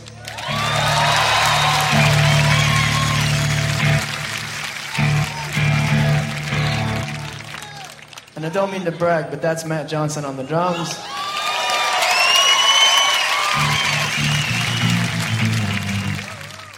Bueno, ahí teníamos al bueno de Jeff Buckley presentando a su banda. Eh, Iván, ¿tú crees que la libertad eh, que buscaba Jeff Buckley la encontraba en los conciertos? El hecho de no Eh, enfrentarse al estudio, el hecho de no enfrentarse a la presión de la discográfica por sacar otro LP, ¿crees que, que estuvo tanto tiempo girando por o simplemente estaba buscando la esencia de las nuevas canciones, las composiciones, el no repetirse, que también lo hemos hablado aquí antes? ¿Por qué no fue tan inmediato el segundo LP de Jeff Buckley? No tengo ni idea, la verdad. Es que yo creo que solo él sabría por qué se dio ese tiempo, ¿no? También a lo mejor es cuestión de que las prisas nunca son buenas compañeras y siempre acabas metiendo un poco de paja en un disco, ¿no? Y después de un disco como Grace, en el que no hay nada de paja, yo creo que a lo mejor no, no se atrevió a... Además es lo que decían, que era un tío tan tan inconformista, ¿no? Que, y decían, cuando estaban las mezclas de Grace, decían que es que no estaba dispuesto a ceder, ¿no? Que al fin y al cabo lo que iba a sacar era lo que, lo que le iba a representar. Entonces, imagínate, ¿no? Eh, algo que te va a representar después de. O sea, ya no solo como un primer disco, sino después de... de- aunque no tuvo mucho éxito comercial, el Ajá. éxito crítico y el éxito a nivel de lo que hablábamos antes, ¿no? Que alabado por músicos ya consagrados, ¿no? O sea, no solo te tiene que representar a ti mismo, sino que tiene que igualar o superar la propuesta anterior, ¿no? Entonces, yo creo que fue inteligente en ese sentido, ¿no? No vamos a precipitarnos. Yo, por ejemplo, los grupos que conozco que veo que, que los discos han tenido una progresión igual, ¿no? Que, que dices, joder, me gustan mucho este, este y este y este, es porque ha habido bastante tiempo entre medias, ¿no? Cuando ves que, que hay prisas o que hay un contrato que te obliga a sacar un disco en un año, un año y medio, ahí es donde empiezas a ver carencias, ¿no? Y dices, es el típico grupo que dices, me gustaba más el primero, ¿no? Porque a lo mejor le han dicho, oye, tú, que es que en cinco años tienes que sacar tres. Claro. Y dices, oye, Está por lo menos todo. date tres años entre disco Claro. y disco, ¿no? Desde luego es, una, es un buen ejemplo, ¿no? Para los músicos nuevos de ahora, que, que no se tienen que conformar con lo que le diga un Claro. productor o un sello discográfico, ¿no? Que, que busquen un poco la realidad porque son ellos mismos los que están reflejados en ese trabajo, ¿no? Luego lo que decías de los conciertos, es que no sé, creo que me lo apunté por aquí en mis notas, pero decían que, que Jeff Buckley decía que, que los conciertos eran como flashes de luz entre el proceso, que era lo que él realmente decía que era lo válido, lo que realmente le aportaba era el proceso, ¿no? El- la creación y el, el camino que recorres hasta llegar a una meta, ¿no? Imagino su meta sería ser reconocido en el mundo de la música, al final la consiguió y cuando la consiguió dijo, el proceso a lo mejor me ha gustado más, ¿no? Que la meta. Y en ese sentido decía que los conciertos son los flashes de luz entre el proceso y que todo lo que hay entre medias de esos flashes de luz y el proceso es la vida, ¿no? Entonces, imagínate, a lo mejor para él los conciertos eran súper importantes, pero más será la creación de todo lo que luego se ve plasmado en un escenario en una hora y media, ¿no? En una hora y media ves un trabajo de, de años, de una vida entera. Total, Eh, total. imagínate. Eh, Felipe, lo que nos encontramos eh, ya con después de la muerte de Jeff Buckley, lo que iba a ser su segundo LP, es un fiel reflejo de la obra que él quería presentar. Mm. A ver, yo creo que en, en parte, pero, pero solo en parte. Yo creo que ese- este álbum, hasta el, el día, vamos a decir, el mismo día o el día después de que decidieran que estaba cerrado, iba a haber cambios. Porque Jeff Buckley está en, un torrente creativo muy importante. Entonces, sí que hay cosas. eh, de hecho, esto que dices, "Jo, qué bien pinta esto. Pero no- nunca sabremos hasta qué punto eso iba a ser como, como resultó. Sí que eh, hay X temas dentro del disco que, que te dan mucha te, te dan mucho que pensar. Nada más no es una continuación de Grace, lo que decíamos. él al principio algunos de los temas los desechan en un primer momento, de los temas que luego no están, claro, porque eran muy continuistas con Grace y decía, "Jo, es que esto es lo que todo el mundo espera. A poco que hubiera hecho eso, eh, el disco lo normal es que hubiera tenido bastante más éxito que Grace, lo que es éxito comercial y sin despeinarse. Pero él decide que, que no, que quiere arriesgar. Sí que hay cosas más arriesgadas. Eh, hay mm, más crudeza en algunos segmentos. Es un disco por parte más cabreado en, algunos- en algunas canciones. ¿no? La rabia que te saca en Grace en momentos como Eternal Life o eh, dos o tres puntos muy muy claros del disco. Claro, en, en My Sweet Hat Drunk eh, aparecen ya apuntes de, de una tónica general, pues sí, un poco más mosqueada, pero no esa... mm, ¿Cómo decirlo? No esa melancolía apática o más apática noventera, eh, sino la, parte más furiosa que, que los grandes artistas de los 90 sacaron en, contados momentos. Eh, muchas veces el resto era una especie de mm, el mundo es una mierda, pero más, eh, más, tranquilito. ¿no? Eh, Jeff Buckley estaba sacando un poco más, más mala baba, le hacía cosas más crudas.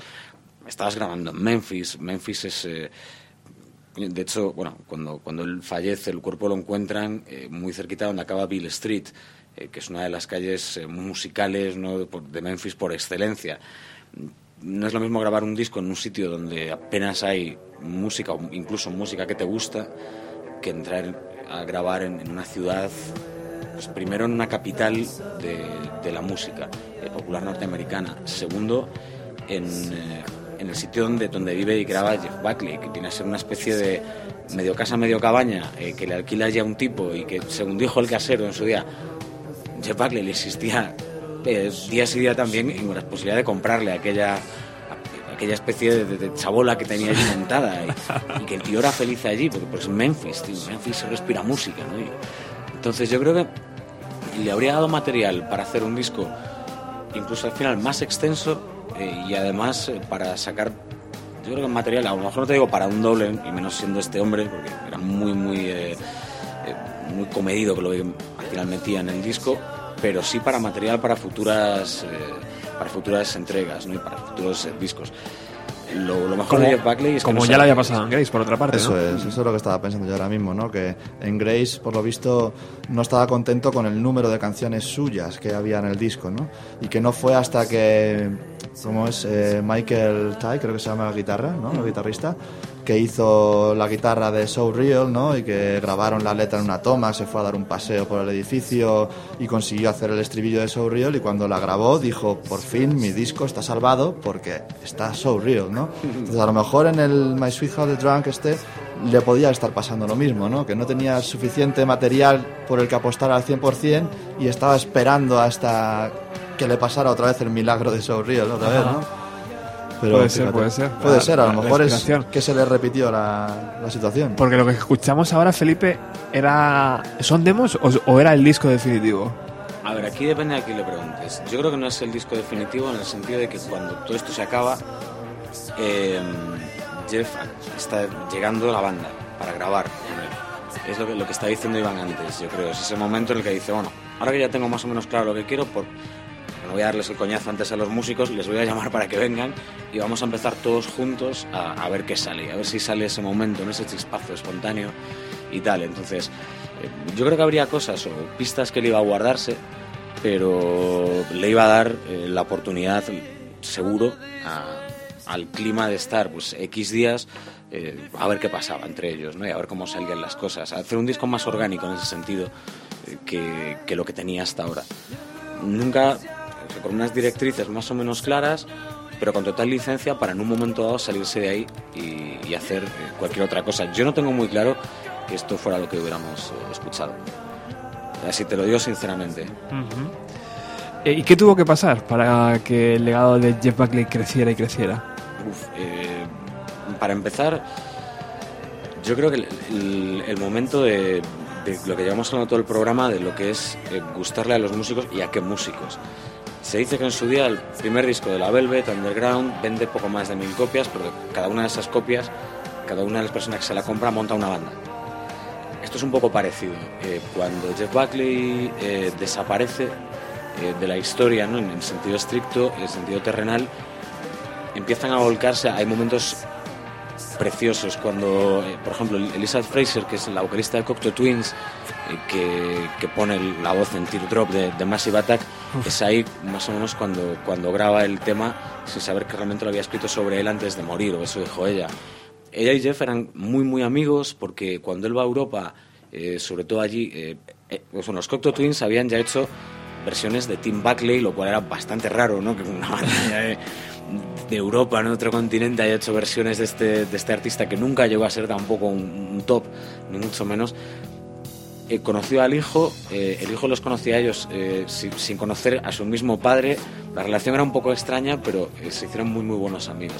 Entonces ella, eh, pues eh, recuerda, canta un poco por él. Amy Mann, que, que es una artista que a mí me encanta, también no eran muy, muy, muy amigos, pero sí que hace una canción sobre él.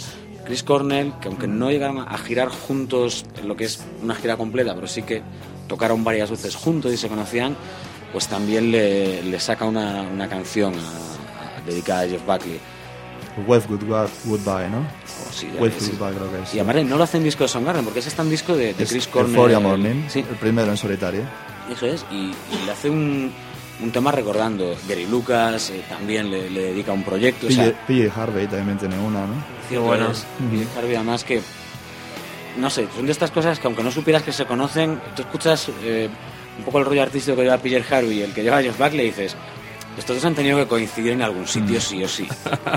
Seguro, ¿no? O beben de las mismas aguas. Sí, pero es más, te los imaginas tomándose algo juntos, ¿no?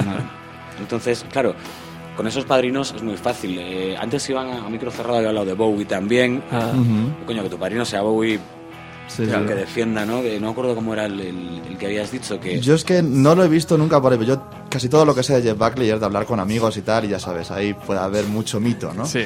Y era co- que por lo visto a David Bowie le habían preguntado que qué 10 discos se habría llevado a una isla desierta, y él contestó que se llevaría simplemente el Grace de Jeff Buckley. Bueno. No sé hasta qué punto será cierto, pero imagínate, por lo visto ahí ya dijo que ya se podía morir tranquilo. Lástima que luego se murió muy pronto. Un Bowie, eh, Felipe, que en los 90 hemos hablado muchas veces de él como el, capo en la, sombra. Sí, tanto, ¿eh? Porque se lleva, yo creo que, por menos de mis artistas favoritos de los 90, como son Billy Corgan, Smashing Pumpkins, como ese Jeff Buckley, el tío les, eh, les lleva, vamos, eh, les apadrina, les hace promoción siempre que puede. Es una manera de, de hacerse un mecenas de lo que él consideraba que realmente le decían algo ¿no? al mundo de la música. Qué bueno. Y, y luego, a ver, en los 2000 le va a pasar con el primero de Arcade Fire, con Funeral, luego ya la cosa va por otros derroteros, pero Funeral me parece un disco tan muy, muy eh, destacable eh, dentro de un clima en el que lo más fácil habría sido hacer otras cosas. Eh, Bowie les, les apaña también, pero a Buckley y a, y a Corgan, de hecho a Billy Corgan se lo acaba llevando a, un, a este espectáculo de Bowie and Friends ¿no? que se graba eh, tiene un, un gran momento ¿no? eh, con, con, con Bowie. En Total. cuanto a, a Buckley, pues hombre, es que yo creo que no, no te voy a decir envidia sana, ¿no? Pero Bowie con, con todo el, el abanico vocal que siempre ha realizado de sus múltiples personajes en escena, coño, le faltaba poder hacer lo, lo que hacía este tío, ¿no? Con su voz y te queda un poco la cosa como decir, me llama la atención porque es algo que yo no puedo hacer y de una manera que, que a mí me encantaría hacer. Entonces es complicado.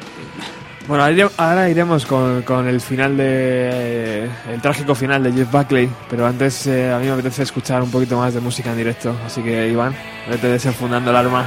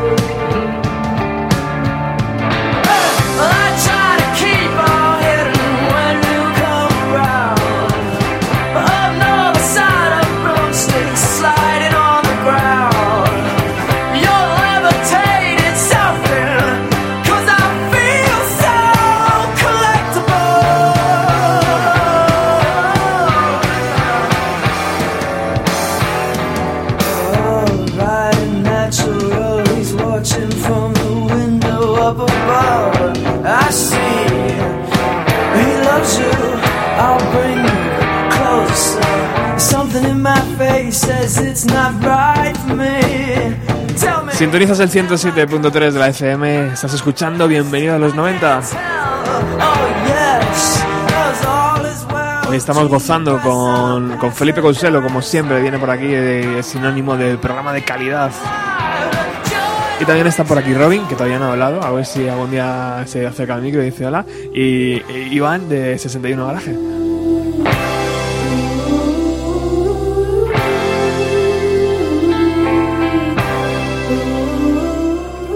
¿Te apetece escuchar música en directo, Felipe? Muchísimo. ¿Te gusta cómo lo está atacando Iván? Hmm, Sí, y además ¿verdad? que con lo difícil que es Lo- eh, para cualquier músico hacer algo de Jeff Buckley, Lo ha mamado bien, tío. ¿Eh? Esas noches en la pedriza han hecho su efecto. bueno, ¿qué va a sonar, amigo? Pues había elegido como segunda versión la de Jar of Blondies. Ajá. Blonde, Blonde Girls, no, Blondies digo yo. Que no es suya, ¿no? Creo que es de, de Boston o algo así, o... no recuerdo ahora, fíjate. Eh, creo que es de Boston o algo así. Yo es que me acuerdo que estuve tocando con un guitarrista que se llama Pablo, que tiene un proyecto que se llama Paul Jasgur. Ajá. Y tocó esta versión, pero una que hace Mika P. Hinson. Y, y ahí fue cuando me di cuenta que no era de Jeff Buckley, porque yo dije, yo creía que era suya, ¿no? Qué bueno. Además, había elegido esta porque digo, es la que más grunge me suena, ¿no? En el estribillo a mí me suena el cantante de Alice in Chains un poco, incluso, Hostia, ¿no? brutal. Entonces dije, pues qué mejor que para Roberto, ¿no? Que, le gusta tanto como a mí, ¿no? Oye, pues además es que Iván ha venido con todo material de Jeff Buckley, que ahora haremos una foto de todo lo que ha traído. Ediciones especiales, ediciones muy complicadas de conseguir. Sí, además son casi todo regalado. Joder. Pues yo, yo conocí a Jeff Buckley gracias al Pelos, a José, que es el guitarrista de The Thorntons. Y casi todo me lo regaló él. Yo luego me he comprado algún, la cajita esta que viene con, con los EPs y tal, y Ajá. los demos y tal. Pero todos los, menos el, el de, mm, ¿cómo es? Amazing World Tour o algo así. Ah, el sí, de sí, sí. La caja que tienes tú también, que me la regaló Miguel Nómada, el que estuvo con nosotros aquí, ¿te acuerdas? Ajá, Antes del, concierto que dimos. Sí, sí. Esa me la regaló él, que la trajo de importación, ahí súper chula, la verdad que me encantó. Con un póster y viene Sí, con muchas sí. cosas. Con un- todo, todo lo- sí, sí, como con un ticket de avión, ¿no? Un billete de avión y una entrada y demás, un poco friki el rollo, pero, pero mola mucho. la Mola, mola. Y casi todo me lo han regalado. Y es otra cosa que yo, yo he regalado mucho también, ¿no? Hay en ciertas tiendas por ahí en las que puedes encontrar el Grace Jeff Buckley por 5 euros. Entonces yo creo que es el disco que, que más veces he comprado porque lo he regalado. Qué bueno. Me acuerdo que la primera vez lo tenía en la versión como la que he visto que tienes tú, que termina en Dream Brother, ¿no? Sí. Eh, Y ahora, cuando lo compras, siempre te viene, creo que es remasterizado y te viene con el Forget Her al Con final. otra ¿no? más. Ajá. Pero vamos, es un regalo que. Brutal. Sí. Bueno, el regalo es lo que nos has hecho tú hoy eh, con, con estas versiones y vamos ahora con la segunda. Pues venga, a ver.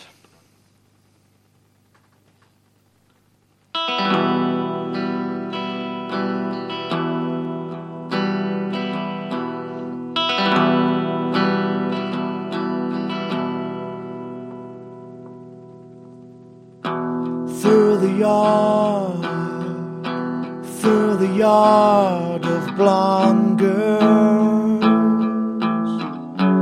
through the river and the sea, gold sharks glittering, a tree of white breaks the earth. The streets Lola played, very sexy, very sexy.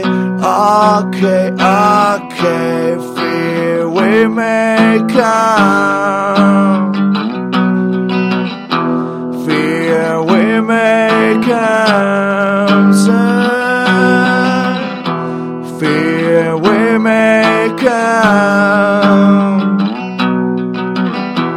Fear we may come.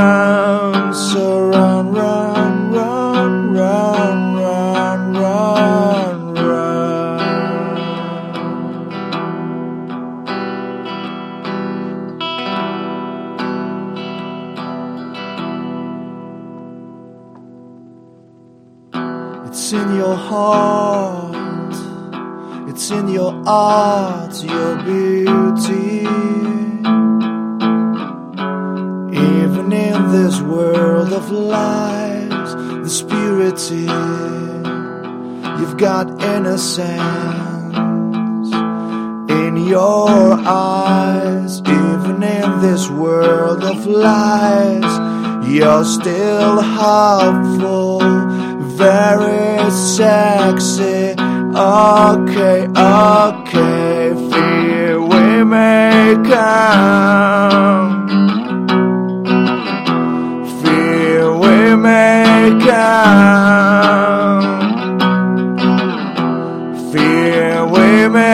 Come. Fear we may come. So run, run, run, run, run, run through the yard, through the yard of blonde girls,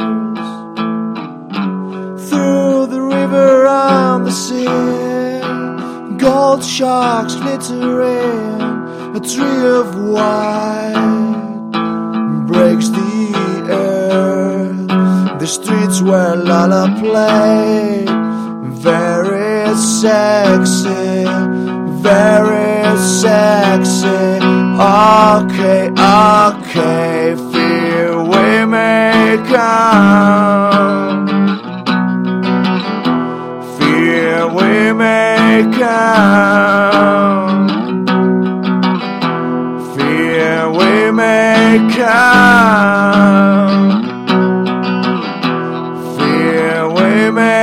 Yeah.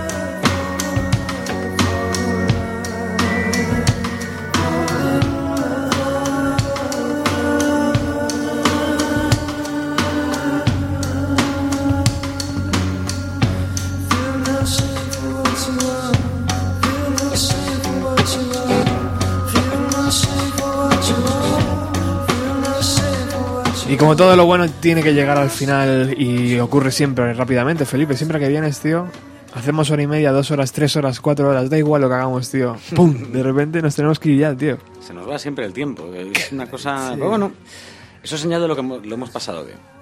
Bueno, vamos a, a tener que hablar del final de Jeff Buckley y aunque ya han escrito muchos artículos, se, ha- se ha- se puede leer muchísimo del final.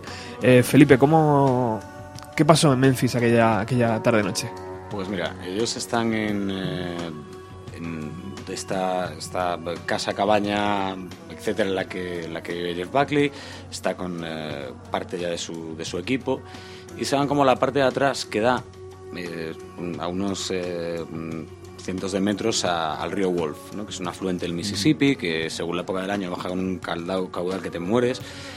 Y están allí tan tranquilamente escuchando música y, y Jeff Buckley decide, eh, sin que hubiera ni alcohol, ni drogas, ni nada de por medio, porque no hubo nada de esto, eh, que se va a meter a bañar. Esto es noche cerrada y que se va a meter a bañar al, al río, vestido, con sus botas y todo. En aquellos momentos suena en la radio que llevan puesta, suena Whole Lotta Love. Eh, él se mete mientras canta ese Whole Lotta Love de sus adoradísimos Led Zeppelin y hay un momento en el que el, el roadie, creo que es uno de los roadies que está con él, se da la vuelta, ¿no? Como para tocar la radio y cuando subir baja el volumen y cuando vuelve la cabeza ya le ha perdido, no le ve. Entonces, bueno, en un momento dado dice, "Ah, se habrá puesto a nadar, porque claro, él piensa, como tampoco va ni, ni, ni, ni borracho, ni colocado, ni nada, eh, no sé, no, no piensa en ese momento en la fuerza que pueda llevar la, corriente. Se pone nervioso, no lo encuentra, da la voz de alarma, se monta una, una búsqueda y, el cuerpo no aparece hasta unos cuantos días después. Eh, además, eh, como decíamos, la, la corriente le había llevado a donde termina la calle Bill, ¿no? que es eh, uno de los, de los eh, templos o lugares mágicos de la música en Memphis. Entonces, claro, en los días siguientes asistimos a un, doble fenómeno. Primero, el, dolor brutal de, de sus amigos, de, de sus conocidos y de la gente. El segundo, la cantidad de bulos que van a desfilar sobre la muerte de Jeff Buckley. Van a salir desde los de los comportamientos suicidas, eh, que los hay, y un montón. Mientras que sale su exnovia, a la que le había dedicado este Lover You Should Have Come Over, dice, no, en pocos días me había, mm, me había mandado un mensaje, al, al- o sea, me había llamado, pero yo no estaba en casa, ¿no? y me dejó un mensaje en el contestador que decía, oye, ¿qué, qué tal estás? Que espero que todo vaya bien. Yo no me voy a rendir me voy a partir el culo por sacar este disco y por, eh, por hacerlo eh, hasta el final. Vamos, que no, no encajaba, en ningún caso no encaja con un comportamiento ni suicida ni, ni que se le parezca. En cuanto a drogas y alcohol, pues no hay nada más fiable que una maldita prueba médica y se les hizo, se le practicaron pruebas al, cadáver en ese sentido, ¿no? buscando tóxicos. No encontraron nada. Eh, lo cierto es que Jeff Buckley, pues se fue, la, causa de la muerte fue el ahogamiento, eh, se fue mucho antes de lo que a todos nos hubiera gustado, pero también te puedo decir, en ese sentido se fue como a todos nos hubiera gustado. Eh, dejándose, o eh, arrastrándose a, a través del agua al, al ritmo de una música de Led Zeppelin, ¿no? Eh, que yo creo que como tema para irte de este mundo, si puedes elegir algo de Led Zeppelin, ¿para qué puñetas vas a elegir otra cosa? Eh, por lo demás, una tragedia bestial, vivió solo un par de añitos más que su padre. Eh, no llegó a ver pues, reconocido de la manera en la que luego llegaría su nombre, porque lo, de Buckley después, tanto a través de, indirectamente de Leonard Cohen, pero de, otro artista como fue Rufus Wainwright, eh, se, se popularizó mucho más dentro de la banda sonora de Shrek, eh, la versión de Aleluya. Eh, Rufus Wainwright digo lo de Leonard Cohen porque, para quien no lo sepa, Rufus Wainwright es el padre de la nieta de Leonard Cohen. Y no es que esté casado con su hija. Los Wainwright y los Cohen son muy amigos. Siento hacerte esta putada al final del programa y contarte este rollo macabeo, pero es curioso, ¿no? Los Wainwright y los Cohen son amigos de toda la vida. ¿Qué pasa? Que eh, la hija de, de Cohen, que por más eh, señas se llama Lorca, eh, cuando, sí, sí, cuando quiso tener un, un hijo, pues le pidió que donara el semen a Rufus Wainwright y están criando a la hija entre Rufus Wainwright, la, pareja de, Rufus Wainwright, y la hija de Leonard Cohen. To- todos estos juntos. Entonces, Rufus Wainwright es un admirador no solo de los Cohen, sino de aquella versión de, de Jeff Buckley. Él decía que al principio le odió porque te quitaba las ganas de ser músico, ¿no? Decías, pero no me, ¿cómo voy yo ahora a hacer después de este, ¿no? Eh, se, se quedó muy contrariado y, y luego, pues, fíjate lo que son las cosas, contribuyó a popularizar la, la leyenda de, de Jeff Buckley, que, como decía antes, a cada año que pasa eh, se, se agranda y, y queda mejor considerado eh, su, su legado como dentro de ya cualquier lista que sea. Yo recuerdo cuando la persona que me, me introdujo a mí en Jeff Buckley, que era que mi amigo José, me dijo, mira, esto se ha hecho una encuesta, te estoy hablando del año 97, 98, no, 98, 99, cuando yo lo descubro, ¿no? bastante tarde. Y me dice, se ha hecho una encuesta entre los músicos así más destacados de toda la década, pues acaba la década. Eh, los tres discos más eh, representativos e influyentes de, de la década han puesto Nevermind, Ten de, de Pearl Jam y Grace es el tercero. Toma, escúchatelo. Sea, tela. Y, y hasta hoy. Sí, no, no, ya está hoy. Un trágico final para, para este chico, eh, joven chico, eh, y, pero al parecer no podía ser otra forma, ¿no? Al final era un poco la, la maldición de los Buckley que yo decía al principio, eh, que, se, que se, se tiñó de negro en los 70 y se tiñó de negro en los 90. Fíjate, Y- disculpa que como último apunte, es un poco lo, lo de los Lee en el cine, los Buckley en la música, ¿no? El ejemplo que está bien en la cabeza es el de Brandon Lee en, en El Cuervo, ¿no? Sí. Su Grace, entre comillas, eh, con, con la- el precedente que tenía de la trágica y extraña muerte de su padre, pues aquí se cumple un poco lo mismo, pero en música. Sí, señor. Iván, ¿cómo viviste tú aquellos días? ¿Te- ¿Habías descubierto ya Jeff Buckley o No te lo, lo había te lo descubrieron de- después, no? Yo creo que lo eh, José me, me lo enseñó la primera vez en el 2000, 2002 puede ser, o sea, fíjate ya casi 3, 5 años después de su muerte. Ajá. Y vamos, fue impresionante cuando lo encontré. Ayer estaba viendo, por ejemplo, el DVD de, The Making of The Grace, lo estaba viendo con mi mujer y, y siempre que lo vemos o escuchamos su música, que es muy especial para los dos, siempre dice que qué pena, ¿no? Que se haya muerto, como decía Andy Wallace, ¿no? Que, que no, era un- no íbamos a escuchar otro Grace, pero que íbamos, era... de- dice que, que muy pocos artistas se les ve cuando van a tener una carrera de 20, 25 años y que va a ser variada y, y de calidad, ¿no? Y Jeff Buckley era uno al que se le veían esas maneras. O sea que es. Yo creo que la, la muerte más. Además, eso es lo que estabas hablando tú antes, Felipe, que no, no hay drogas de por medio, aunque sí consumía cositas por ahí, ¿no? Pero. Pero. Se le veía, aunque también decían que tenía que sí trastorno bipolar y tal, aunque hoy en día quién no tiene trastorno bipolar, ¿no? Pero, pero vamos, no sé, es muy duro. Yo lo que te iba a decir es que como esto se tiene que terminar, yo te propongo una segunda parte porque aquí hay tela que hablar, que ojalá no me hubiera hecho yo las versiones porque hay mucho de lo que hablar aquí. O sea que una, se- una segunda parte de Jeff Buckley estaría muy bien. Estaría de qué guay. tratan las canciones y todo, hay mucha profundidad. Hay y, mucho. y muy buena, muy buena. Hay mucho, hay mucho. Así que si algún día no tienes un programa y tienes un hueco, hacemos una segunda parte. Vale, me parece bien. ¿Hay un nuevo Jeff Buckley en, en este año 2015? ¿Habéis descubierto algo similar a, a Jeff Buckley en, Yo- to- en todo este tiempo? Yo conozco a alguien al que, al que creo que su timbre de voz más se asemeja. Y ha estado aquí en Madrid mucho tiempo. Yo tuve la, la suerte de tocar con él. Se llama Aaron Thomas. No sé si te suena. Sí. Es australiano Ajá. y estuvo aquí en Madrid viviendo pues seis o siete años. Ajá. Tiene dos o tres discos. Y su timbre de voz es muy, muy, muy, muy parecido. Y, sus, y su capacidad a la hora de cantar es envidiable. O sea que yo creo que si te gusta mucho Jeff Buckley, aunque luego la música es, obviamente no, no es no es un calco, ¿no? Eh, Tiene su propia personalidad, pero su timbre de voz es muy parecido. Ajá. Así que yo creo que Felipe, no, no he escuchado nada que se parezca más. Felipe, ¿has descubierto a algún artista similar? No, yo, yo como Jeff Buckley no creo que vaya a descubrir. Sinceramente, me parece de los irrepetibles, por lo menos aquí entra en juego un poco lo que percibe cada uno, ¿no? Pero eh, yo ni desde que la primera vez que lo escuché he escuchado algo similar, ni creo que lo vaya a hacer, porque siempre la asocias ya a la época en la que salió y dices, claro, eh, yo recuerdo, fíjate, como ejemplo, tú te pones Grace y te lo recomienda siempre un amigo que le gusta el rock, e incluso el, el rock duro. Eh, y la primera guitarra dura, eh, no sé, aparece en el octavo o en el noveno tema del disco y son diez.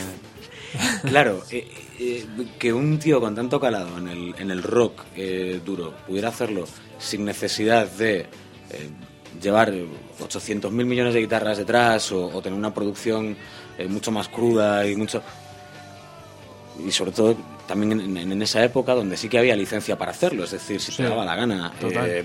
tú podías sacar el disco lo más sucio o lo más distorsionado o lo más sobreproducido, lo que a ti más te gustara. No había mucha cortapisa en ese sentido. De hecho, estaba de moda. Sí, sí. eh, o sea, no, se espoleaba un poquito desde las discográficas que también se le ponían los ojitos con el signo del dólar al pensar que aquello podía pegar otro otro pelotazo, ¿no? Pero no creo que vaya que vaya a haber nadie con el atrevimiento musical y sobre todo con el talento, mezclar las dos cosas. es- Luego, de todas formas, también creo que le gustaba mucho a gente que le pudiera gustar la, la, la música más dura, ¿no? De lo que puedes escuchar en Grace.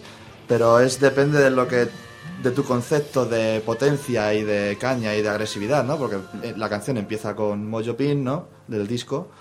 pero el crescendo donde acaba terminando es una explosión brutal, ¿no? Que para mí, por ejemplo, es una de las partes más fuertes del disco, ¿no? Y está en la primera canción, ¿no? Pero, pero sí es verdad que, que no entra en los parámetros de lo que había en ese momento del estándar de la distorsión y, Exacto. y tirar para adelante, ¿no? Exacto. Bueno, Iván, 61 Garaje, muchísimas gracias por haber venido a los estudios de Radio Utopía. Gracias a ti por dejarme estar aquí una vez más, en serio, porque para mí ha sido una experiencia increíble. Yo creo que 61 Garaje es la banda cabecera de, esta, de este programa, de Bienvenida a los 90. Incluso, de hecho, el otro día pensaba, tío, que podías componer alguna intro, ¿no? Hay muchos programas de radio que tienen sus propias intros eh, que ha hecho grupos de música súper famosos. y, y quiero que Bienvenida a los 90 tenga una intro de, de 61 Garaje. Hoy te, te iba a proponer, aunque al final menos mal que no te lo he propuesto, porque has- hecho una intro para este programa que a mí me ha encantado. Gracias. Es que yo sé tocar So Real, pero solo el principio no me la sé entera. Ajá. Entonces creía que podía ser una buena un buen fondo para mientras hablabas tú, pero en serio que la introducción a mí me ha tocado. Bueno, pues te, tengo- te tomo la palabra para ese segundo programa, ¿vale? De, de Jeff Buckley. Eh, Robin, tío, que acércate un momento a la pera. Que, ¿Qué tal? ¿Cómo Bien, estás? Bien, bien, bien. Aquí escuchando y aprendiendo un poquillo de, de Jeff Buckley. ¿Te, te mola? ¿Te moló? Te- Iván te la ha metido a vena, ¿no? Imagino. Bueno, eh, poquito a poquito, ¿Sí? ¿sabes? Eh, No se deja. No, no, Hasta dis- que dis- luego suplique un aleluya. Como les pasa a todos. Sí, sí. Bueno, pues eh, oye, que me gusta mucho tu camiseta, tío. Ah, gracias. estúpida. A ver si, eh, A ver si rulan, ¿no? a ver si rulan por aquí. Eh, gracias por venir, ¿eh? Nada, hombre. Eh, Felipe, Gracias por, por invitarme. tío. ¿qué te voy a decir, tío? Desde aquel... ¿Cuándo fue? ¿Cuándo hiciste el carabé de Jeff Buckley? ¿Qué año sería? Pues estamos, a ver, eh, octubre de 2010 a lo mejor. Pues fíjate. O sea, o 2010 o 2009, no sabría decirte. pero- Ho- Hoy, cer- hoy cerramos un, pe- un pequeño círculo, tío, ¿eh? de ese Mm. programa, ese programa número 5. Y aquí hacemos el 153 en Bienvenido a los 90. Muchísimas gracias por haber venido. Y te espero para próximos viajes. Espero poder seguir viniendo gracias a ti, tío. Gracias.